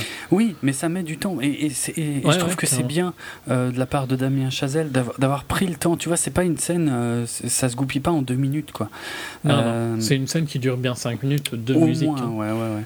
Et c'est vrai que je ne saurais pas dire exactement combien de temps elle dure, mais voilà, au début, quand il interrompt euh, le discours de Fletcher et qui se met à, jouer, euh, bah, comme dit, moi j'étais fou de joie, euh, mais après tu dis, bon ben quoi, qu'est-ce qu'il va faire, comment il va faire, quoi? Et il mm. s'arrête pas, il s'arrête pas. Fletcher, au début, ne réagit pas trop, et enfin. Euh, ouais, il s'énerve, mais euh, voilà, je crois, je crois que c'est seulement plus tard qu'il vient, euh, il se rapproche de lui et qu'il le menace et tout. Et tu vois Andrew qui le regarde hein, et, qui, qui, qui, est droit dans ses bottes, il continue, il s'arrête pas de jouer une seule seconde parce qu'il sait que s'il s'arrête de jouer, il va laisser une ouverture à Fletcher pour le descendre. Et d'un autre mm. côté, il, va embarquer le reste du groupe en plus dans son truc, puisqu'il va dire, il, dit au contrebassiste, euh, suivez mon. Parce que Fletcher essaie de rattraper le truc, il me semble, il essaie de lancer aussi plus ou moins quelque chose, et, euh, et, Andrew n'en tient pas compte. Et c'est Andrew qui va donner le signal du départ du, morceau euh, Caravan. J'ai trouvé ça extraordinaire comme scène. Et une fois que le morceau terminé, il s'arrête toujours pas de jouer et il continue dans son solo, dans son solo. Et c'est là que Fletcher va passer tout doucement de la colère, parce que pendant qu'il dirige le morceau, là, il décolère pas du tout, quoi, euh, envers. Euh, Andrew. Mais c'est seulement après, quand il va voir ce que Andrew est en train de faire, euh, qui va, qui va changer. Il va commencer à hocher la tête. Hein. Ouais, ouais. Et, Genre, continue. Il va se rapprocher, voilà, il va l'encourager, il va l'accompagner. Il y a un moment que j'adore où, où le, le, solo s'arrête quasiment et euh, on, part, on commence sur un roulement très rapide sur la caisse claire qui va, qui va, qui va ralentir, ralentir, ralentir. Et là, tu as Fletcher qui est vraiment collé à la batterie, qui va accompagner le truc et qui va, une fois qu'on n'est plus qu'à quelques, quelques coups, un, tempo assez, assez lent sur la caisse claire, il lui fait signe de remonter et on repart. Et là, et c'est là que tu sens les deux ensemble, quoi. Euh, et, fiers l'un de l'autre. Enfin, je veux dire, ils se sont, ils se sont pourris finalement euh, tous les deux. Et disons qu'ils sont arrivés à un moment à égalité, quoi plus ou hmm. moins. Euh, Andrew s'est largement vengé de, enfin largement, je sais pas, mais enfin en tout cas il s'est, il s'est vengé. Il s'est rattrapé. voilà, il s'est complètement rattrapé de Fletcher. Et là ils arrivent à ce point d'entente que tu n'aurais jamais soupçonné dans le film. Non plutôt dans le film où euh, les voilà le Fletcher est super fier d'Andrew. Andrew est super fier de, de, ce qu'il est en train de faire et de et, et, du coup il écoute Fletcher. Euh, et voilà et la scène se finit ouais sur euh, sur ce sur ce solo et et sur et sur Fletcher qui va donner l'indication au reste du groupe pour marquer la fin du solo quoi avec juste une note. Mm. mais voilà quoi. Et tu sais que une fois que c'est fini, de toute façon, le film est terminé. C'est pas la peine de raconter autre chose, il n'y a rien de plus. Tu viens de voir une scène extraordinaire d'une intensité euh, rarissime au cinéma, euh, en plus dans le domaine de la musique. Euh, non, c'est. Ah, J'en étais abasourdi, quoi. Vraiment, vraiment extraordinaire. Mm. un très, très grand film, quoi. Mm. Je trouve que les performances et cette scène est hallucinante. C'est un des meilleurs mm. moments ciné euh, de l'année. Ah ouais, ouais. ouais, Sans l'ombre de doute. Et ouais, souvent, tu vois, euh, je sais bien que ça a été critiqué. Bah, par exemple, je crois que tu n'avais pas du tout aimé Shame, qui a une scène musicale assez longue. Tu vois, ah ouais, où y a... ça n'a rien à voir. Et euh, souvent, les, on dit que les scènes musicales. Non, non, justement, on dit que les scènes musicales ne passent pas trop, mm. justement à cause de ce qui se passe quand tu l'as fait comme dans Shame, quoi qui est, ça devient lent et y a, tu perds de l'intensité et, ça va pas. Ici, mais t'es à fond du début de la scène à la fin qui dure très longtemps pour le coup. Mais je saurais pas dire combien de temps parce que franchement, ça pourrait être presque un quart d'heure que je pense que je les aurais pas vus. Ouais, pareil. Mmh. Mmh. Ouais, je. J'adore. Non, non, c'est génial. Des moments comme ça, waouh, quoi. J'en redemande. Ouais, non. C'est, voilà pourquoi j'ai insisté pour qu'on fasse ces deux films à ouais, ouais, tout à fait. Bon, Nightcrawler est très bien, mais après, euh, c'est, un film qui va moins qui va moins me rester, on va dire, mais c'est pas pour le. J'ai plus envie de revoir Whiplash, tu vois. Ah, moi aussi, complètement. Ouais, Mais quand j'ai vu Nightcrawler, par contre, j'étais fou, hein, en fait. Euh, et je crois que je les ai vus quasiment euh, l'un après l'autre. Ah ouais. Euh, enfin, pas, pas, le même jour, hein, mais dans la même semaine, quoi. Mm. Et ouais, j'étais vraiment. Je... Ça a fait partie de ces moments cette année où je me suis dit, mais trop de bons films, quoi, tu vois. ouais, pas mal, pas mal, ouais, c'est clair. C'est assez rare de se dire ça au cinéma. Mm. non, ouais, j'étais heureux de voir ce truc. Ça mérite plus d'audience, hein, ça mérite beaucoup plus d'audience, mais bon. Mais il a, franchement, euh, il marche bien, hein, et il me semble, euh, Whiplash. Il a, j'étais assez surpris de voir qu'il y a des gens dans mon entourage qui s'intéressent pas forcément euh, beaucoup au cinéma ou en tout cas assez peu en dehors des blockbusters, des choses comme ça, qui avaient entendu parler du film, euh, qui euh, voilà m'ont demandé ce que j'en pensais ou des choses comme ça. donc ça marche assez bien. Et bon, même si je l'ai vu dans une petite salle, il y avait il y avait du monde. Franchement, euh, c'est l'un des rares cas où ça fait plaisir que les, les gens écoutent, bah ouais, que les gens écoutent un peu la critique, quoi, parce que la campagne de promo du film, par contre, elle est quasi inexistante, quoi. Il y a pas. ils n'ont pas l'argent bah pour, hein, de toute façon. C'est pas, enfin, tu vas pas mettre 20 millions en marketing alors que ton film en coûtait 3 et que de toute façon, tu vas pas attirer tout le monde. En... Non, c'est clair. Donc, euh, ouais. Non, non, ça, ouais. Ouais, je crois qu'il est dans les mieux notés sur Allociné et tout ça, donc c'est sûr que ça aide hein, mm. quand même. Hein. Mm. Mm. Il est en très mauvaise compagnie avec Mommy. ouais, c'est clair, ça. Putain, ça a tellement rien à voir. Ouais, mais bon. Euh, alors, ouais, ça m'a rappelé un. Quand. quand euh, J'ai sur ça. Enfin, tu vois, quand je suis sorti de ce, ce film, et de Nightcrawler pour le coup aussi. C'est des films où tu as envie de dire merci aux gens qui les ont fait. Quoi, ouais, c'est vrai. Ouais, je suis assez d'accord. Tu vois, c'est des expériences tellement. Euh, tu es heureux d'avoir vu ces films-là. Mm, euh, mm. ouais. Euh, ça fait plaisir que, que des films comme ça se fassent. Quoi. Mm.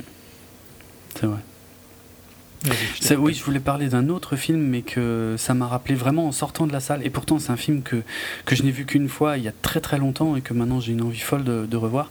Et que bah, du coup, je vais en profiter pour le conseiller à nos, à nos auditeurs parce qu'il me semble que c'est exactement la même thématique qui est traitée. Alors, avec des développements différents évidemment, mais euh, parce que sinon ça, n'aurait aucun intérêt. Mais, euh, mais c'est vraiment la même thématique. C'est un film de 1984 non attends, je dis une bêtise, de 96, 15, je vais y arriver. 1995 qui se nomme euh, Swimming with Sharks avec euh, Kevin Spacey.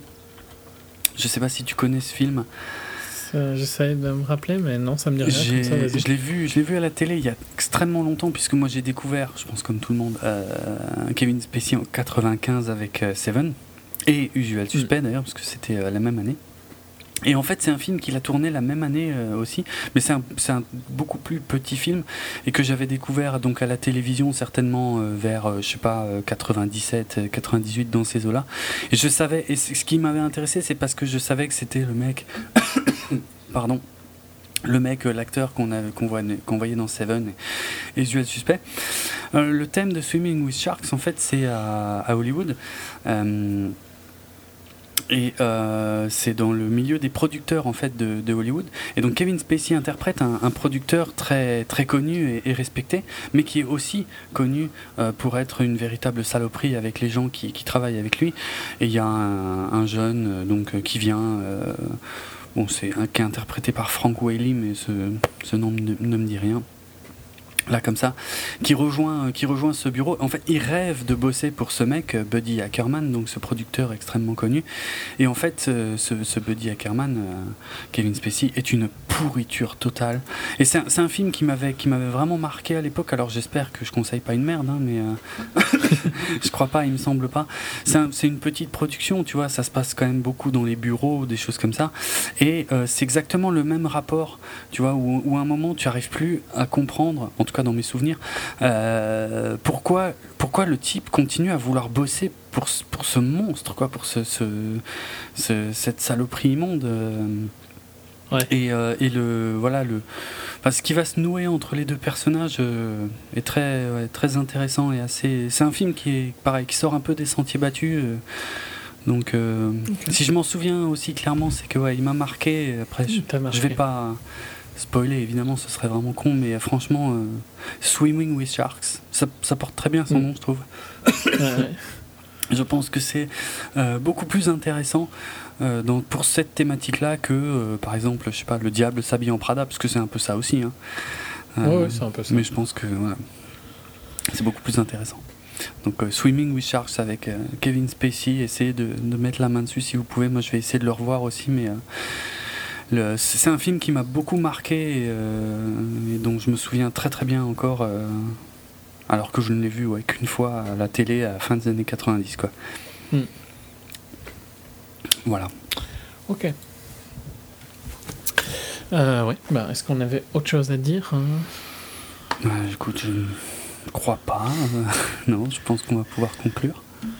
Clôturer Ok, euh, eh bien, donc je vais faire la promo. Vous pouvez retrouver nos autres épisodes de 24 FPS sur notre site www.bipod.be, sur notre page djpod, djpod.fr slash 24fps, sur Facebook, facebook.com slash 24fps podcast, sur Twitter, at 24fps podcast, sur podcloud.fr qui a remplacé Podcast France en reprenant sa mhm. base de données, donc euh, c'est très récent. Et Podcloud et non euh, pas Podchose comme j'avais dit euh, dans l'émission précédente, je m'étais trompé, mais à coup pas.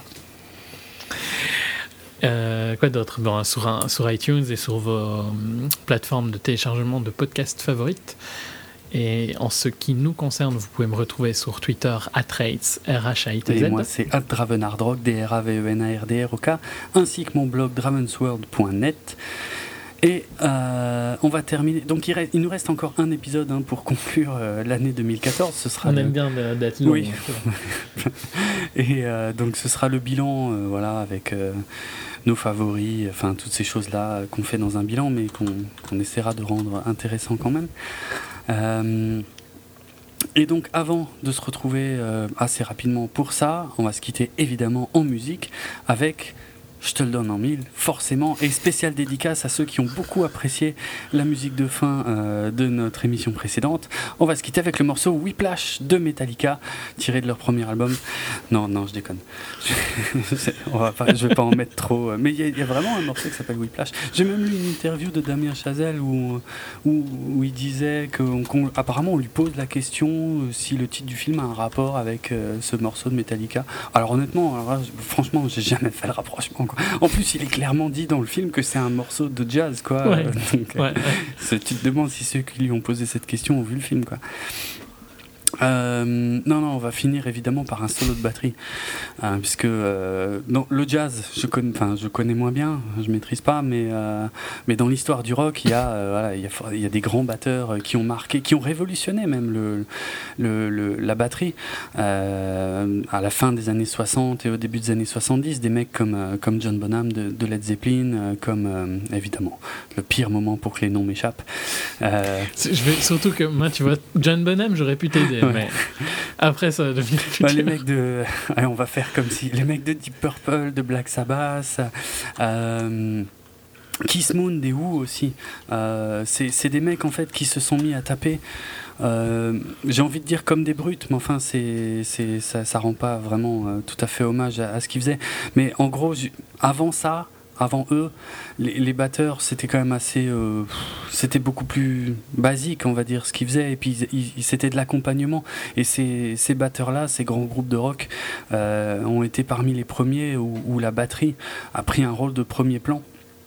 Et euh, mm. avec euh, souvent, effectivement, surtout d'un point de vue de, de, de, jazzman, des mecs qui tapaient comme des ânes sur, euh, sur les fûts. Mais, et c'est là la, force justement d'un type comme, comme John Bonham de, Led Zeppelin, c'est qu'en plus, ils avaient quand même un putain de niveau. Quoi. ils, ils se contentaient pas de, taper fort. Donc voilà, et, d'ailleurs j'ai fait des petites recherches sur les, solos de batterie les plus connus et ça m'a conforté dans le fait que euh, le morceau instrumental Moby Dick de Led Zeppelin, donc c'est vers Led Zeppelin qu'on va se diriger forcément. euh, revenait quand même assez souvent. Donc euh, Moby Dick, c'est quoi? C'est il n'y a pas de chant il y a juste ben, la, guitare et la basse qui sont un peu présents au début et tout à la fin du morceau, mais tout le reste n'est qu'un gigantesque solo de batterie. Alors par contre, je, fais, je, fais, face à un cas de conscience très grave parce que la version studio de Moby Dick, donc, qui figure sur le deuxième album de Led Zeppelin sorti en 69, me paraît Enfin, c'est pas la version que je préfère en fait. Je la trouve assez simpliste. Enfin, je voilà, c'est pas mal, mais c'est pas ouf. Euh, je préfère euh, largement les versions live parce que faut savoir que les versions live de Moby Dick duraient entre 6 euh, et 30 minutes. selon les concerts. Mais ils étaient très connus pour les concerts de Led Zeppelin, c'était 3 heures, hein, parfois 4, mhm. euh, avec des grands passages euh, comme ça, instrumentaux, euh, des expérimentations, un peu tous les instruments. et il y avait toujours ce gros, ce gros solo de batterie Moby Dick pendant lequel les autres membres du groupe se cassaient complètement de la scène. Hein. On le voit, on le mhm. voit très bien dans le film, enfin le film concert The Song Remains the Same. Ouais, ouais. Sorti en 76. On tous les deux. Voilà, euh, tu, que, quand, quand, le, quand Moby Dick commence, les autres se cassent. Quoi. Tu vois euh, Robert Plant, le chanteur, qui s'allume sa clope, euh, qui se barre. Enfin voilà, ils savent qu'il y en a pour un moment et qu'ils sont tranquilles. Donc, bon. Ma version préférée, c'est le live en CD How the West Was Won, qui a été enregistré en 72, mais comme cette version dure un peu plus de 19 minutes, je pense que ça fait peut-être un peu trop pour, euh, finir le podcast. Malgré ça, la version de 4 minutes qui figure sur l'album 2, euh, je ne peux pas m'y résoudre. Donc euh, je vais vous proposer d'écouter la version qui figure justement dans The Song Remains the Same, donc la version du film de 76, mais qui est en fait un concert enregistré en 73, si ma mémoire est bonne, au Madison Square Garden. Et euh, la version par contre que vous allez entendre n'est pas exactement celle qui est dans le film, puisque le, ce qu'on appelle la bande originale du film, donc qui est le, live en, version audio, a été réédité en 2007 et remasterisé en 2007. Et en fait, Jimmy Page, guitariste du groupe, euh, a choisi parfois des versions alternatives en fait puisque c'est un concert qui a été filmé sur trois soirs euh, différents comme ça se fait souvent hein, pour les concerts. Et puis après tu prends les meilleurs passages des meilleurs morceaux. Enfin voilà quoi. Tu prends pas euh, forcément tu filmes pas. Juste le même ouais tu prends pas juste un soir quoi. Tu tu t'assures euh, comment de s'il y a des ratés ou des trucs d'avoir plusieurs prises quoi et donc sur la hmm. réédition de 2007 de la bande originale du film, je suis désolé, je suis un peu technique euh, quand, je, quand je pars, surtout dans, dans ces domaines.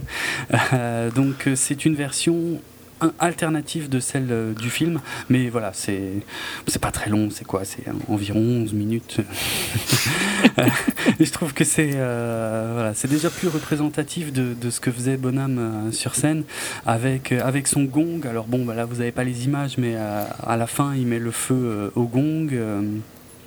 Et puis aussi vers le milieu du, solo, surtout, et ce qui caractérisait son, son solo Moby Dick, hein, je ne vais pas vous faire l'insulte de dire d'où vient ce nom, euh, mais euh, c'est que à, mi-chemin, en fait, il, laisse tomber les baguettes, d'ailleurs il les balançait euh, dans le public, et, et le, la deuxième partie du solo, il le fait à la main. Et ça s'entend, hein, on entend la différence de frappe sur les peaux. Mm. donc voilà.